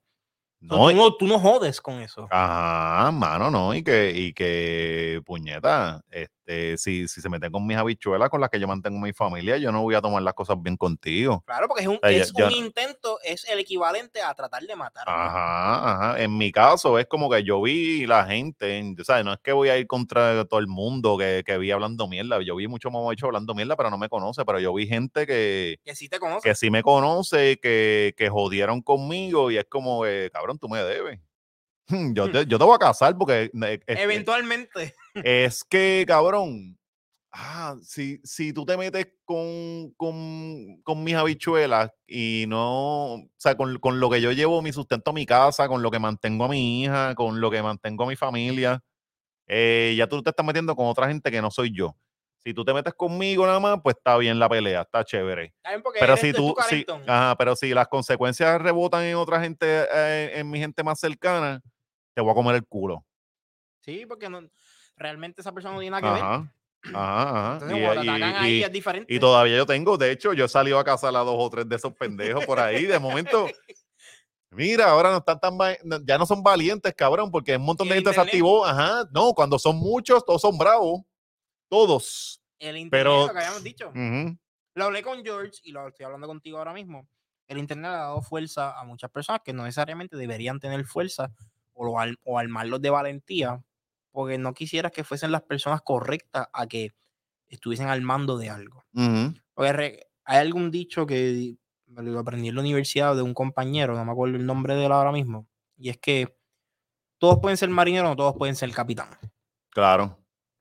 Entonces, cuando van para el calentón, ¿sabes? No Sí, es lo sí, mismo. sí, sí. no es lo mismo. Todo el mundo sabe, mari- todo, el- todo marinero funciona en aguas calmadas. Ajá, Cuando ajá. Para el para- calentón, ajá. Cuando para la tormenta, Ajá, ajá. ahí es que es la verdadera prueba de fuego. No, y tú los ves que después piden perdón rápido, son bien bravitos, pero eh, salen en 24 horas disculpándose. Yo nunca me disculpé. Y no fue por un ejercicio de arrogancia ni nada por el estilo, es que yo no me tengo que disculpar con una fabricación de casos, ni con mentiras, ni nada por el estilo. Que eso yo creo que ha fallado mucho la, la, la gente famosa. Cañi no, Cañi no lo aplica, pero Caña no se disculpó ya con los, Cañi con se los disculpó, judíos. Cañi se disculpó. De hecho, yo te lo envié y todo. Cañi se disculpó Ajá. porque, muchachos, ¿quién no se va a disculpar después de perder dos millones? Cabrón, hasta, hasta el mural ese que tenía en Chicago se, Se lo borraron. Se lo pintaron para el carajo. Lo pusieron negro, hay una sombra. Sí, cabrón. Diablo, mano. Este, pero yo creo que si tú tienes la verdad de tu lado, tú no tienes que por qué disculparte. Y, y- Claro. y esto es lo que yo critico mucho de los comediantes, tanto en Estados Unidos como en Puerto Rico. Si tú tienes algo que tú lanzas y tú entiendes que es la verdad y, o que no es tan mal, no es tan malo, tú no tienes por qué pedir disculpas. Tú no tienes por qué di- pedir disculpas porque lo, lo dijiste o lo tra- No, y tú vienes, que se, tú te explicas, mira, ¿qué pasó? ¿De qué me acusan? Esto y esto, esto y esto es la que hay. Yo no tengo que venir a decir, discúlpeme a todo el que haya ofendido. Nadie se ofendió. Porque sale un montón de locos diciendo como debería disculparse. Tú te, tú te levantas a las 2 de la mañana sudado pensando en mi tweet De- del 2011. De hecho, Si tú lo haces, tú necesitas terapia. De hecho, ¿Por ya tú, ya tú no le puedes ni hacer caso a Twitter porque con el caso de Elon Musk, que cuando él fue a comprar Twitter, ellos fueron a hacer un Discovery, entraron a la parte de Discovery. Y en la parte de Discovery, uno de los, una de las hallazgos, creo que fue que Elon Musk hallagaba, decía que el 20% de Twitter era cuentas falsas. Cuando hacen el Discovery y todo el revolú, resulta que como el 80-70% es cuentas falsas Sí, que es mucho sí, más alto sí, de lo que ellos pensaban. sí. Entonces, De ¿qué, hecho, entonces, ¿qué te dice a ti? Yo no puedo confiar en la opinión de la gente general de, de, de No, Twitter no. porque es un- una opinión irreal. Chiquita. Es una opinión. Yo llevo tiempo, yo hace años, yo, yo, o sea, a mí me cayeron, me cayeron arriba por eso, porque yo le llegué a decir, mira, la, eh, Twitter es una red social bien pequeña. Es bien pequeña, o sea, hay 15 mil personajes allí, eh, este, no, no es Facebook, no es Instagram, no es TikTok, no es nada de eso. Pero como cada, como los que están allí les gusta el mundillo y creerse que No, porque se crea la, el es la burbuja. es la burbuja. Mm. el- la burbuja de las redes, que yo lo he hablado múltiples veces en, en- en- aquí. Aquí, aquí la gente le encanta, por lo menos en Puerto Rico. Yo puedo hablar por Puerto Rico. No, no por Puerto Rico, pero por lo menos por mi experiencia aquí. Eh, aquí la gente le encanta. Tú te desacuerdo conmigo, ah, te bloqueo. Ah, otro más, desacuerdo conmigo. Yo no, yo no sé cómo carajo la gente puede ser así, mano, porque tú no creces. Tú tienes que tener diferencias con otras personas. todo el tiempo, cabrón. Es que, mira, en- por ejemplo, en mi Facebook yo, yo acepto ahí random.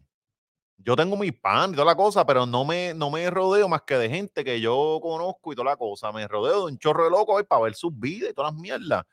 Porque uno va creciendo y, eh, y, y a lo mejor, qué sé yo, a lo, a lo mejor tú me dices, yo, yo pienso, esta canción es una mierda y tú me dices, no, cabrón, escúchala bien por esto y esto y esto y yo. Coño, este, cab- coño, este cabrón tiene razón. Me pasó. O sea, eh, eh, yo no entiendo por la gente se, eh, se cierran y es, consumen menos información y se ponen más brutos. Se se cierran, eliminan cabrón. no- ellos mismos. se limitan, ajá. O sea, yo llego hasta aquí, yo pienso esta cosa, pero quizás se me ponga a hablar contigo, tú me, tú me echas más, más, más información a la chola y aprendí cosas nuevas. Entonces sigo por ahí. El ejemplo más sencillo que te puedo dar, y no quiero que te ofenda porque yo sé que Ujú. esto te aplica a ti, eh, es lo mismo que tú opinar sobre otro país, tú no has salido de Puerto Rico. Sí. Ajá, Tú No ajá. puedes opinar porque tú no has ido al otro país. Claro. O sea, aquí se hacen las cosas de cierta manera porque aquí hay ya cierta cultura que se, que se, que ya domina en Puerto Rico, hay cierta religión que domina en Puerto Rico, cierto demográfico que ya domina en Puerto Rico. Ajá. Y la son datos, son datos. Son datos, Ujú. como tú buscas el demográfico, la, la religión que domina, la, la opinión, más o menos. Y tú sabes que ya, por lo menos en la situación de Puerto Rico, esto es lo que prevalece.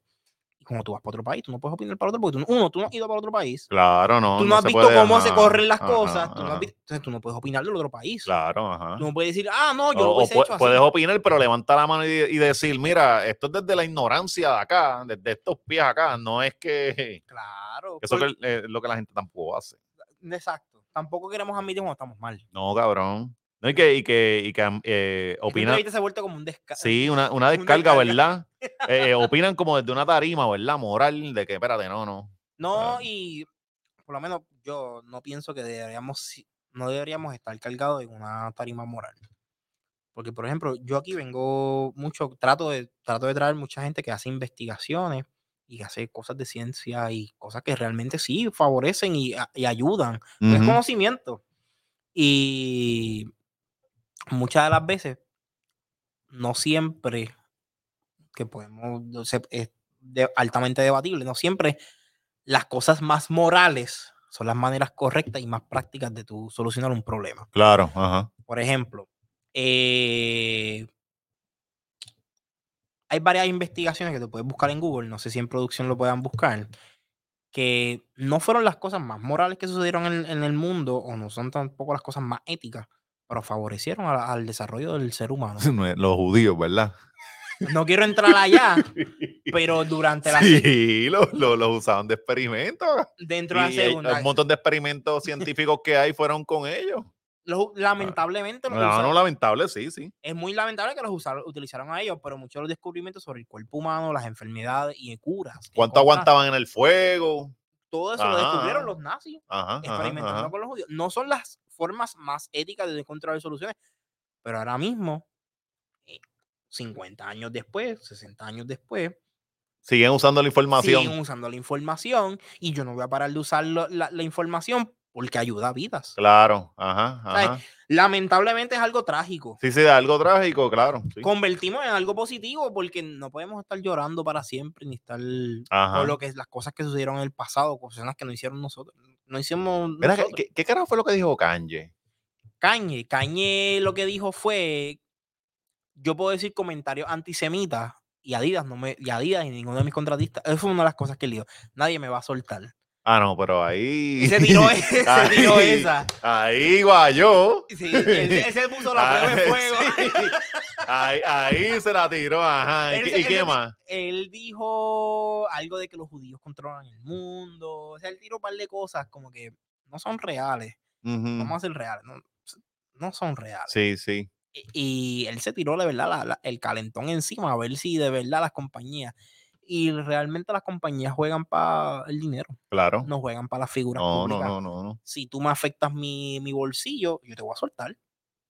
Como toda No, y, que, y que Kanye también, este, hace unos años atrás, yo creo que se podía tirar más esas misiones, pero ya como que la bipolaridad de él ha sobrepasado su genialidad.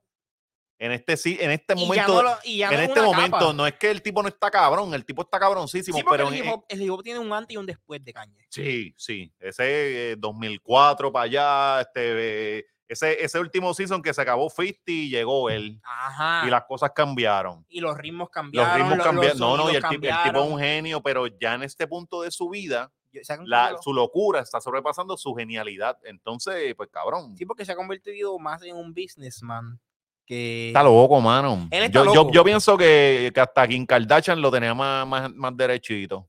Es que, ¿cuánto tú puedes aguantar con una persona con problemas psicológicos? No, mano, sí, sí. No. Ella hizo demasiado, hizo. Yo recuerdo. Nosotros no sabemos, pero realmente, ¿cuánto tú crees que ella aguanta? Cabrón, yo recuerdo un post que ella hizo bien, bien cabrón, súper lindo, que era como que ella, ella estaba con, con su, con su esposo apoyándolo, que, que lo comprendieron. Cabrón, se tiró un post bellaco. Y era como que, coño, eso es, pero el pana no, no colabora. Entonces, ¿qué vamos a hacer? ¿Hasta cuánto tú aguantas? es un almighty en esteroides, ¿verdad? Eso es lo que iba a decir. Iba para allá. el Kanye West es el en Estados Unidos lo que sería para Puerto Rico el Almighty.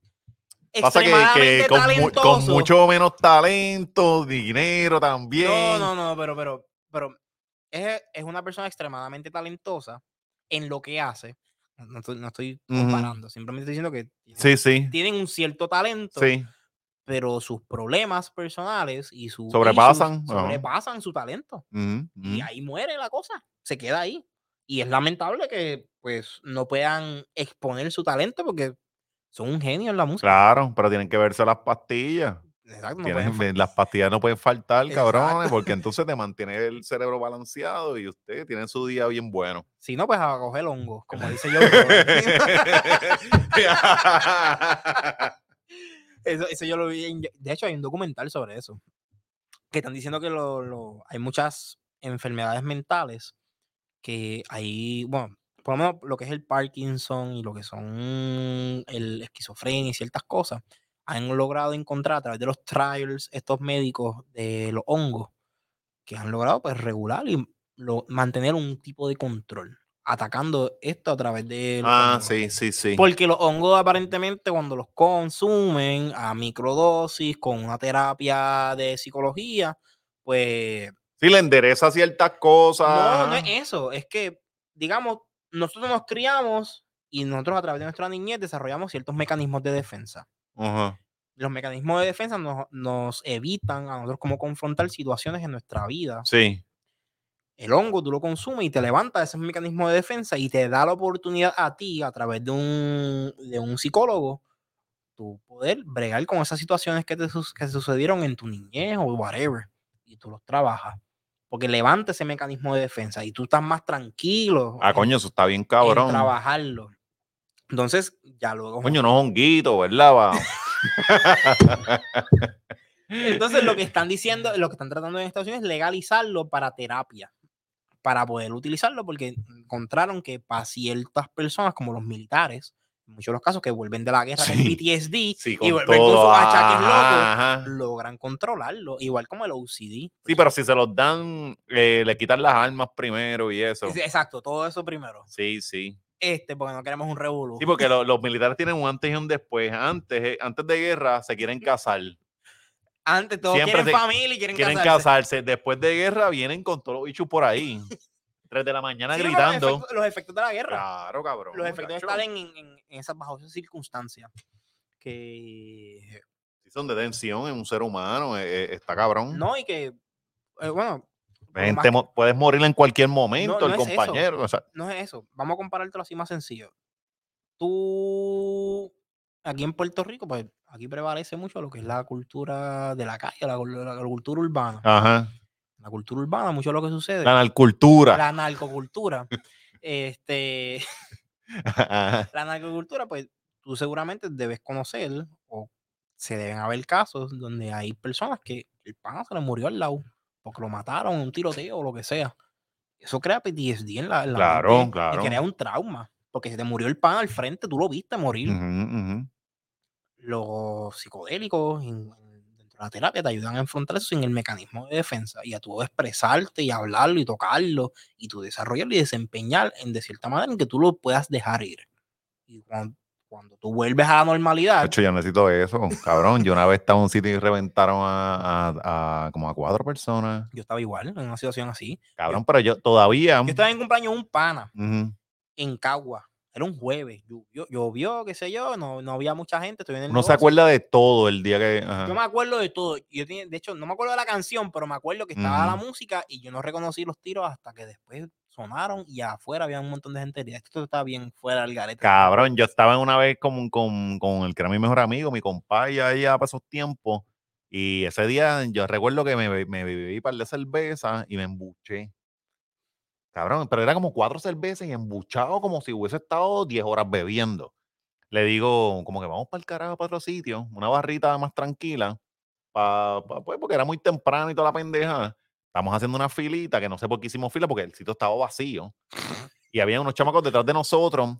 eh, saluda, eh, eh, llegó a saludar a uno de los chamacos porque era primo de mi hermana. Ajá. Mi hermana y yo somos de diferentes papás. So, somos, lo saludo, el primo de ella, tan, sigo acá, entro, este, pido otras dos cervezas, este, los chamacos los dejan pasar, se formó un tiroteo de afuera, cabrón, y los quemaron. Pam, pam, pam. Le Hacho, dieron cabrón, duro. eran, ellos eran tres y le metieron otra afuera sin que, ese se fue sin querer y había otro que le metieron, ese- que le metieron por ahí por al lado y estaba llorando ahí tirado y toda la mierda, cabrón. Y todavía yo recuerdo el, el fogoneo. Yo me acuerdo. Y ahora imagínate, y, o sea, y yo no lo, yo no tenía cero aprecio. Cero, porque, o sea, conozco más que a uno, pero es, alguien, un chamaco de allá, ¿me entiendes? Entonces imagínate un pana de, no, está cabrón. Sí, entonces eso es lo que están trabajando con los psicodélicos. Están buscando legalizarlo para uso de terapia en Ujú. forma de microdosis a través de pastillas. No es que te comes el hongo. Ajá. Una, una pastilla. Ay, sí, chacho. No, si te comes Sí, el hongo. microdosis obligado, porque Eh, con los hongos, mm, Sí, la microdosis no te pone a alucinar. Simplemente como que tú te sientes. sí, sí, un pues, chispito, un chispito. ey, no te dan mucho. Eh, y, y otra vez nos fuimos por el, por el loophole. Ah. Este- este- le puedes poner así mismo en el título, el loophole. El loophole de cómo hacer ¿no? Este. Diablo, bro. Dame, dame terminar la- el- el- este último punto. Ajá. Y con los psicodélicos, pues están buscando legalizarlo. Ok. Ya. Bello. Por- Porque encontraron que funciona, porque en los 70, cuando estaban bregando con los psicodélicos, según el documental en Netflix está, eh, dicen que en los 70 hubo, se, se desarrolló este issue polémico y, y histeria que el- los psicodélicos te queman el cerebro. Y fue que en los Sí. 70, un morón en algún laboratorio les dio acetaminofén Ajá. en vez de los psicodélicos y les dio básicamente algo que les pudre el cerebro con el tiempo. Ajá. Entonces siguieron dándole la prueba con eso.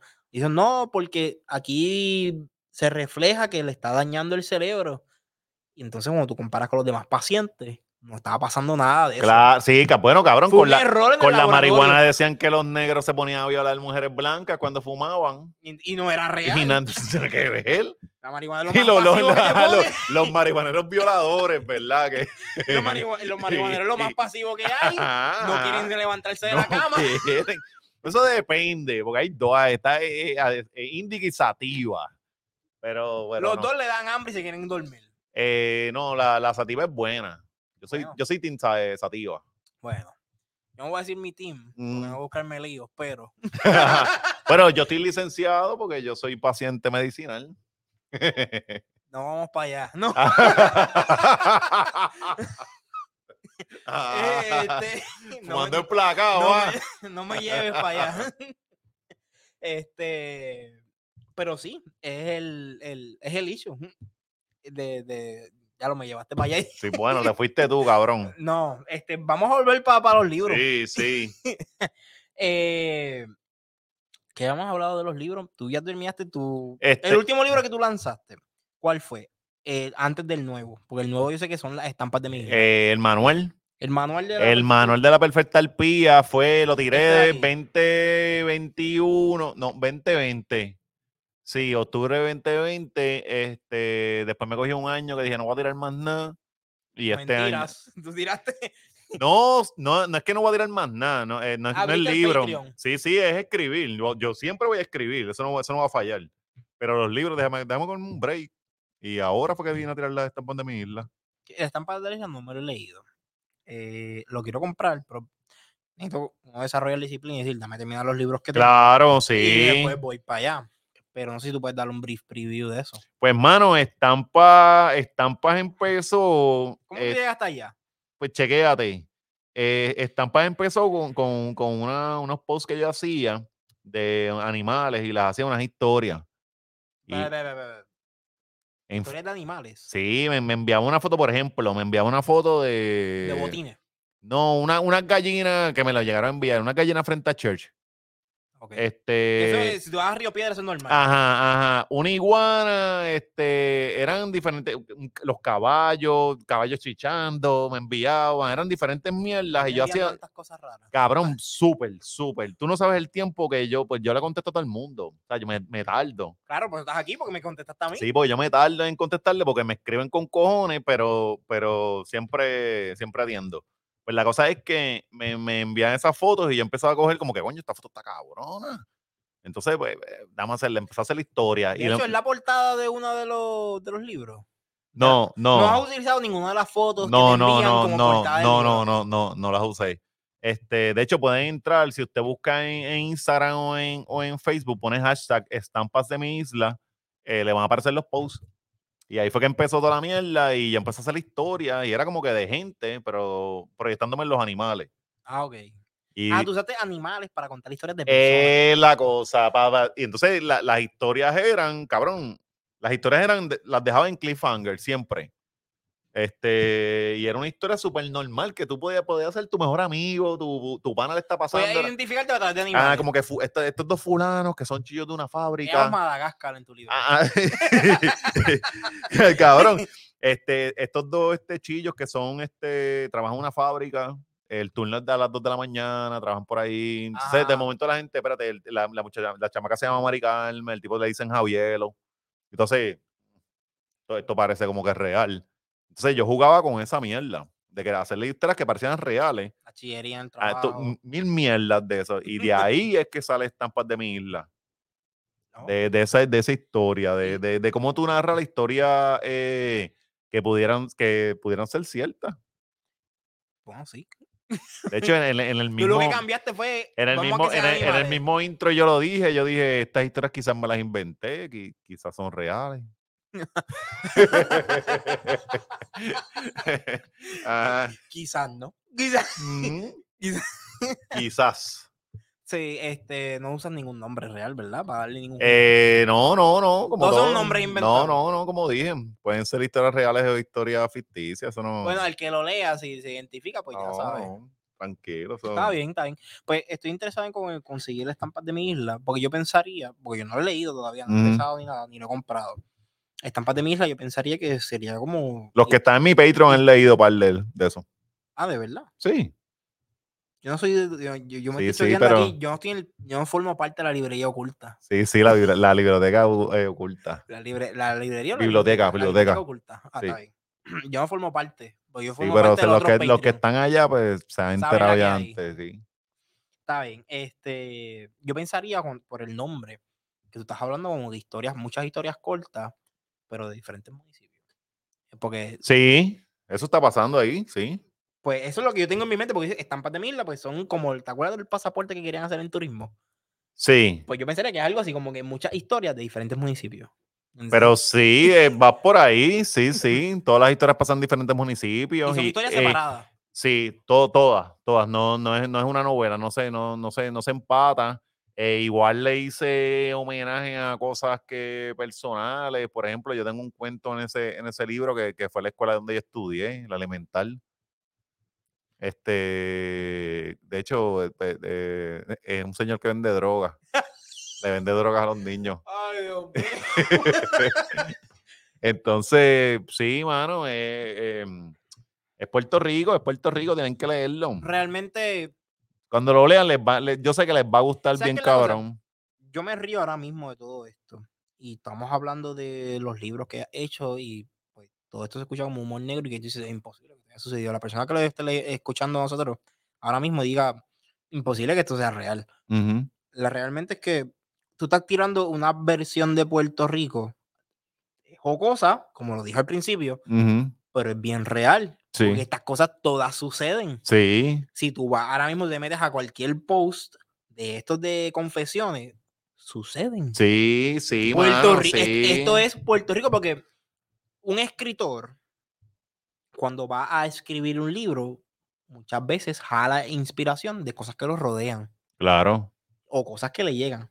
Ahora mismo a ti te llegan un montón, seguramente te llegan cuentos de todos lados, Ujú. tienes un montón de gente que te sigue por los memes o por los podcasts que tú generas o el contenido que tú tienes, los proyectos que tú tienes. O sea, a mí no me sorprende que todos estos cuentos sean cuentos reales, pero con nombres alterados.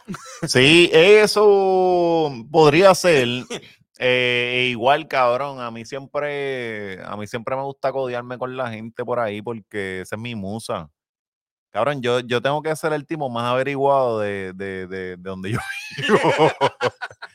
Porque yo me pongo a, ver la gente cómo se comporta. De hecho, a veces le digo a Sol, Sol, viste que fue una nada de cambio de trabajo. No, viste que trabajaba en tal lado y ahora está trabajando. Y Marisol, ¿cómo carajo tú sabes eso? Y yo, pues, soy bien observador. A mí me pasa eso Yo con mi soy hermana. bien observador. A mí me pasa eso con mi hermana. Yo, por lo menos con las cosas de trabajo, yo vengo de preparación y administración de empresas. Ajá. y yo miro medi- yo miro movidas dentro de áreas de trabajo que yo sé cuando alguien va a renunciar o cuando alguien Claro. está buscando hacer algo y tú lo, tú lo ves venir, papi, desde Sí. semanas antes. Es que la gente es predecible, cabrón. Pasa que tienes que estudiarlo y la gente no pasa el tiempo de la observación. No pa- Mira, mano, Después se sorprenden. mira, eh, yo, yo una vez hice un escrito que yo le decía a mi hija que, es que observara a la gente. Quédate Entonces- tranquila, no digas nada. Obsérvala, estúdialo y luego entretente confundiéndolo.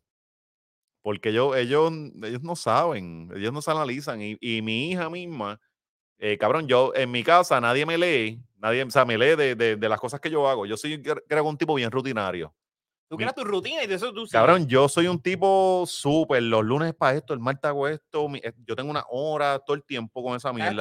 Ah, nunca ando a lo loco, no me gusta, lo detesto estar a lo loco. A mí me Este, jode también porque entonces me saca de rumbo. no cabrón, sé qué yo- hacer. no, yo estoy de mal humor, si no, no, sé qué hacer. Ajá, es, es una mierda. Pues mi hija eh, dice, papi, este, tú vas a hacer esto y esto y esto. Y yo, "Uh, ¿qué pasó aquí? Me leyó. Y no, porque tú haces esto y esto y esto. Y Hoy yo, es muy y bien. tú vas a hacer esto. Ajá, y es, y es como que después que me molesto, porque digo, espérate, soy predecible, y es como que no, no me está leyendo. Muy bien. Sabe dónde ir los pasos y toda la cosa. Así es, la gente es predecible. So, a, a veces hasta es fácil decir, Fulano va a renunciar ya pronto porque está bien harto. Porque lo estás leyendo. Sí, tú lo ves, tú lo ves en la cara o en, la- o ajá. el, o en el cambio drástico. Y no solamente los trabajos, en, en diferentes cosas. Ajá, ajá. Este, incluso, bueno, yo fallo en esto y es con las muchachas cuando, tú- cuando, cuando la muchacha tiene interés, papi, yo fallo en esa parte. Porque yo no distingo entre amistad e interés. Ajá. Sí, yo, Tú vas, tú vas de una. yo voy, pa, no, Tú- yo, yo sigo hablando como si fuese tu pana. ah, te quedas en el friendzone. Yo me caigo en el, fri- papi, yo caigo en el eterno friendzone porque yo no no, me di cuenta. no, no, no. Tienes que jugarle eso, chico. Cacho, mano, no. Yo fracaso ahí horrible y están ahí entregados y yo, pana. Ah. pana. ¿Para dónde "Chico, vamos después de aquí? No sé tú, pero yo voy para casa. Así. Así, yo tengo sueño. ya, Besito en el cachete, mami, toma, nos vemos. Ese es mi Sí, fracaso. sí, y después sí, me tocó, ay, me paró de hablar. Ajá, coño, esa chama que me gustaba, no sé qué pasó. Está en bandeja de plata. Así mismo. Pero por lo menos en cuestiones de ambiente laboral y cosas psicológicas, cosas que tú ves así como que, que no estoy yo participando, las leo cómodo, cómodo. Ahora, si yo participo, Se jode la, dinámica. si yo estoy dentro de la dinámica, se jodió porque yo, yo analizo amigos, friendly. ene- Sí, yo, sí. yo digo amigo, enemigo, más nada. Sí, blanco negro. Más nada. este. Coño, hemos hablado de los libros, hemos hablado de. Y nos quedamos cortos en en un tema que yo te iba a preguntar a ti, porque tú me dijiste adaptaciones sobre los libros y las cosas que tú hayas creado. Tú no has in- iniciado ningún tipo de proyecto sobre eso. No, ahora mismo no. Pero eso va. Ok. Ahora mismo chacho, estoy, estoy a mano llena, pero, pero eso va. Bueno, cl- claro, tienes muchas cosas corriendo a la vez. Porque tienes ahora mismo la hora machorra. La hora machorra, siempre el lunes, los cuentos que sigo escribiendo, estoy produciendo, ahora, ahora viene un proyecto nuevo que estoy produciendo, este, tengo un par de cosas, mano. No sé si tú puedes hablar del proyecto. ok. La tienda también. ¿La, la qué? La mi tienda también. Ah, el Macetaminophen Shop. Ujú. Ya que, que se siguen haciendo ideas. pues, Es, es una mierda, mano. Yo tengo una camisa que me gusta mucho y es la de Jesus. La de aquí andamos, andamos ven- Anda- no, ajá, ah, andamos, con ben- Jesús, and- canto ca- ajá, andamos bendecidos, canto cabrón. y eso para mí es mi favorita de las camisas. Sí, que Jesus vino de, de- de esas camisas, yo las estoy haciendo de, de un personaje que de una novela que yo hacía. De hecho, para mí tú hiciste algo bien original con Instagram. Tú convertiste en Instagram como si fuese una serie. Sí, Tipo eso era. Ajá, Fue- No fue ajá. una serie, fue un- como un comic book. Porque tú usabas, tirabas fotos, le Sí. como si fuese la, la burbuja de conversación y movías para la próxima foto. Ajá, y hacía videitos con el cacho y toda la cosa, cabrón. Y Eso fue mí- senda producción. Y para mí eso fue, ok, te está haciendo un comic book como si fuese un Ujú. live action. Eso te funcionó, te trajo más gente. Sí, cabrón, no, e- e- eso me funcionó y mm, yo no continué, obviamente porque ya llevaba ya como dos años sin parar, porque Desde yo- que empezaste siempre el lunes. sí, mano, yo hice diferentes historias porque empezó Jesus, Jesus empezó porque yo, yo, yo no sabía, yo no usaba en los stories, cabrón, yo no los usaba. Yo decía, ¿por qué la, pues yo, ah, usualmente yo veía que gente subía un plato de comida, de momento una foto en la playa, de momento, yo decía, ¿qué carajo es esto? Los stories los usaban como los live para pelear. Sí, cabrón, entonces... para demostrar. Ajá, pero para esos tiempos, para, para allá, hace, hace par de tres años atrás, cuatro años atrás, yo, yo decía, yo no entendía para qué lo usaban. Entonces yo empecé a joder, a burlarme de, de esa misma gente y cogí un muñequito que me dio mi hija, que era un, se llama Dancing Jesus. Si lo buscan, lo pueden buscar en Amazon. De hecho, esa persona se saltó. Porque yo llegué a hacer show, cabrón, de la gente me llevaba los muñequitos para que los filmara. Yo decía, un Ajá, yo decía, vete para el carajo, ¿qué es esto? Pues mi hija me trae ese muñeco y yo empiezo a burlarme de, de la gente, lo que están, las mierdas que hacen, hasta que empezó a janguear Jesus por ahí. Y la gente me escribía como que, oye, Jesus jangueando. Y era como que, espérate, y le poca- compraste estos accesorios con Ah, la no, no, pues chécate, después de eso yo dije, coño, mano, es que, es que está- es- estoy siempre enseñando lo mismo, déjame Producción puede historia. lo de Dancing Jesus para que vean cuál Sí, muñeco es. el muñequito. Este, entonces, para joder mi muñequito, el que me tocó a mí es visco, porque el ojo le salió para el Le lado. salió, lo, lo pintaron mal. Todos los que me enseñaron, nunca, ninguno se parecía, era simplemente el ojo. Tú tienes el visco. Yo tenía el visco, Si no Sí. el visco, no era original. cabrón. Entonces, de hecho, yo, yo eh, compré par de ¿Qué muñecos. más puertorriqueño que eso? Pues, eh, eh, si bien cabrón, busqué par de muñecos para tenerlos de, de sustitutos y todos eran iguales y parecían molestos. Entonces decía, no, como que este es el Jesus especial, el el cabrón. tuyo llegó porque Ah. llegó contento y visco. Ajá, cabrón. Entonces, la- eh, este, El otro llegaron jugones. bien cabrón, bien cabrón. Entonces, la cosa es que em- empiezo a hacer la historia. Digo, un día estoy en Walmart y yo no sé si fue Paola o, o Marisol que me dicen, mira esa casita para Jesus. Y, y ahí Ahí, yo, ahí comenzó la serie. y dije, coño. Y ahí. Ajá, exacto. exacto. Pero si te fijas, la mirada ya es, ¿ves? Está Sí. normal. La Tiene mirada está crazy normal. eye, crazy eyes, mira. Lo- lo- lo- Ajá, el la mío- mirada de bebé. Ajá, el mío es visco. El mío es más es visco. Entonces, la, e- esa visquera lo hace bien, cabrón. Le, le da, le da más, más. Sí, la mirada más boricua posible. Hermano, de ahí, pues, empecé la historia, compré la casita, este, te salía el carrito, toda la cosa, y por ahí empezó toda esa mierda. Y eso estuvo tan cabrón que yo he hecho merch, más allá de las camisas que tengo en Maceta Shop, con eso. O sea, el Jesus estuvo un año, cabrón, Jesus estuvo un año esponsoreado por una cerveza. Esto de parte yo no lo sabía. Sí. ¿Por cuál cerveza? eh, Silver King. Un año, cabrón. cosa, cabrón. Esa- a, a mí me, me, eh, igual promocionó películas, promocionó, tuvo anuncios que la gente eh, fue una cosa bien cabrona. Y todo fue por una estupidez. Por, por, por un muñequito y unos stories. Esto es para que vea la gente. Esto, Sí, no hay ideas. mira, eh, No hay la, ideas ide- la idea que usted tenga y, y piense que es estúpida, ¿no? Este, quizás trabájela o métale o rompa, rompa hacerla y, madura, la idea madura. a alguien Sí, le va a gustar. y, igual no, uno no las pega todas. Sea, pero, pero no piense que su idea pequeña es una mierda, no, meta mano. Porque en verdad yo le saqué chavos a eso. Chavos y, adapten. creatividad, mano, también, porque igual tenía que estar. Yo estuve un tiempo que estaba tirando tres capítulos semanales. Y, y parir esas ideas está fuerte. Después lo fui bajando y toda la mierda. Este, No borraste ninguno de esos stories, ¿verdad? no, están, todavía están Eh, no sé si se borraron algunos del playlist. principio. Ajá. Tengo un, eh, Jesus tiene un playlist, sí, mano. Le saqué un montón, hice un montón de cosas.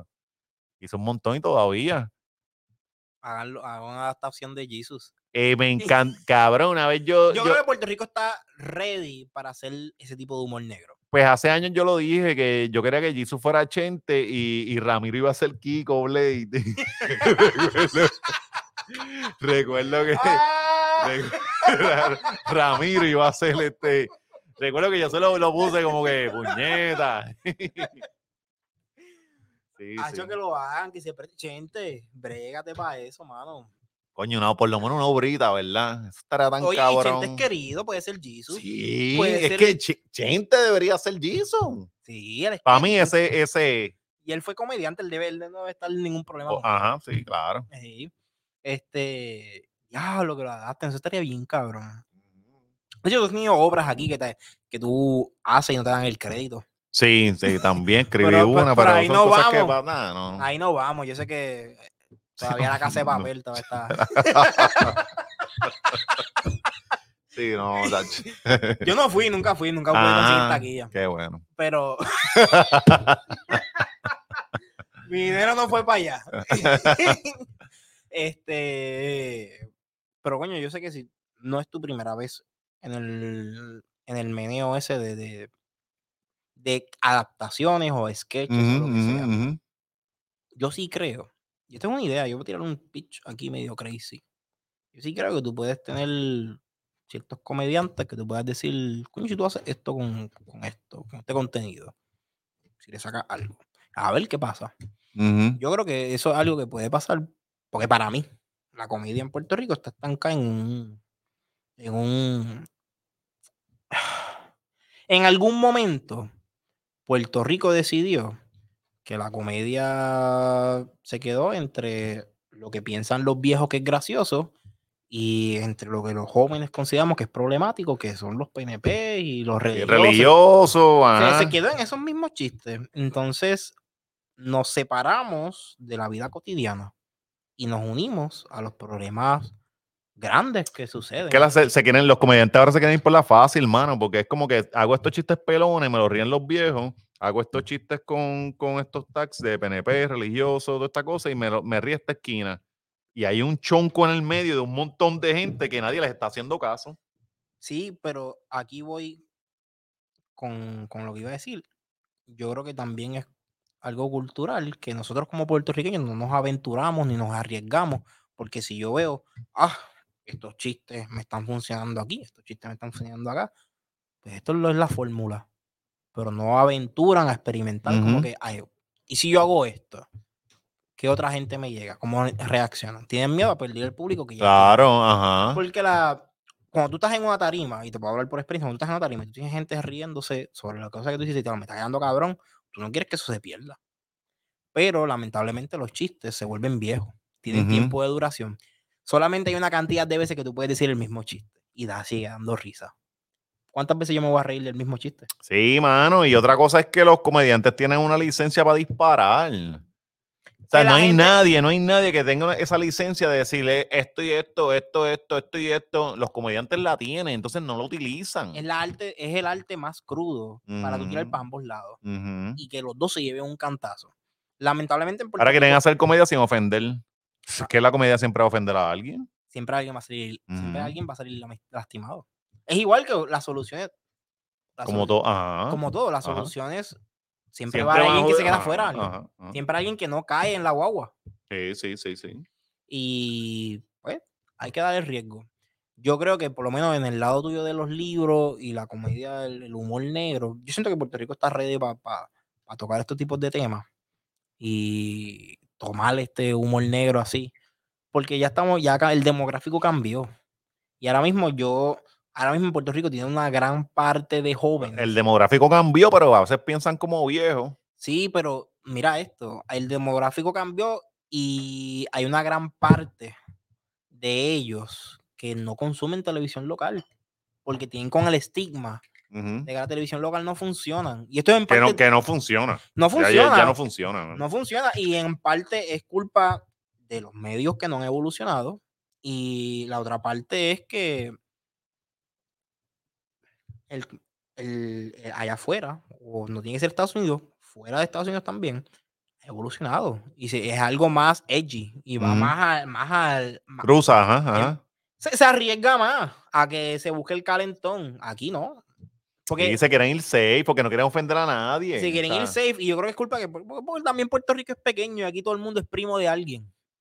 Sí, mano, pero entonces no te metas para ese calentón porque la comedia eh, es un ejercicio donde tú tienes que eh, eh, ofender gente en el camino, pues es parte de, o sea, y, y no es que es personal, tú cuando vas a hacer un chiste no es que tú estás odiando a la persona o algo, pero si O fulano no, se- o no necesariamente piensas así. Ajá, claro. Igual si fulano se buscó el calentón, pues lo, lo- te lo vacilas un ratito, pero no es personal y sigues por ahí para el próximo chiste. A mí me, yo me disfruto cuando se molestan Ajá, ajá. es que es parte del proceso. Entonces, eh, esta gente se va para los, por ejemplo, hay una esquina que se va para lo fácil, los políticos. Pues, Todo el sí, los políticos, todo el mundo los odia. o sea, eh, mé- métete con una, con alguien que, que está en silla de ruedas. Eh, de- de- haz un personaje de una cabrona que está en silla de ruedas y es bien hija de puta. Y te vacilas a esa persona. No voy a decir No- el no lo nombre. No, va- voy a decir el nombre porque no tú te disfrazaste. Sí, no, no se atreven. No se atreven porque es como que no quieren ser políticamente correctos dentro de la comedia. Eso choca. Sí, porque bueno, todo el mundo va a haber gente que se va a ofender, va a haber gente que se va a reír, pero la comedia es sanadora. Tú te Claro. ríes, tú te ríes y tú de cierta manera pues ayudas a tomar el tema de una manera más liviana. Es la, es la mejor forma de tomar la vida, mano. Nos vamos a morir todos para el carajo. Entonces, la vida es, es Cada cruel. segundo que pasa nos estamos muriendo. Ajá, no, y la, la vida es dura, es fuerte, o sea, hay mil cabronerías, so tomar la vida con humor es, es la, es la, me- la la, mejor, forma forma. de ajá. vivir. Y yo creo que con esto vamos a ir cerrando. Porque ya vamos para dos horas aquí, hemos hablado mierda con cojones, ya hemos hablado con cojones.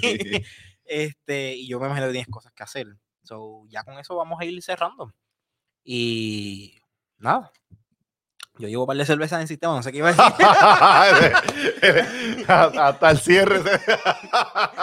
Ese break nos dio duro. Este, nada, gente, hasta la próxima. Hasta la próxima. Muy duro, gracias por invitarme. Me encantó estar igual. aquí. Dura. Ay, ay, ¡Ah! ¡Qué fracaso! Nos vemos, gente, hasta la próxima semana. Gente, se acabó el episodio. Estamos un poquito ebrios. Ya el, el pana Macetaminofen se fue. Y aprovechamos este momento para dejarles saber que todo esto fue grabado en tus Studios. Si tú estás cansado de estar grabando en tu casa, estás cansado de estar bregando con el calor, bregando de con los problemas con Luma, recuerda que puedes venir para tus Studios, presentar tu idea y comenzar tu proyecto para hacer un podcast o hacer un videocast. Mm, Lo que tú tengas idea, quieras presentarlo, puedes venir a traer aquí y aquí te atendemos. Puedes llamar al número en pantalla o conseguirnos en las redes como en tus Studios. Y aquí, pues, estamos aquí para servirles y crear contenido nuevo. Así que hasta la próxima.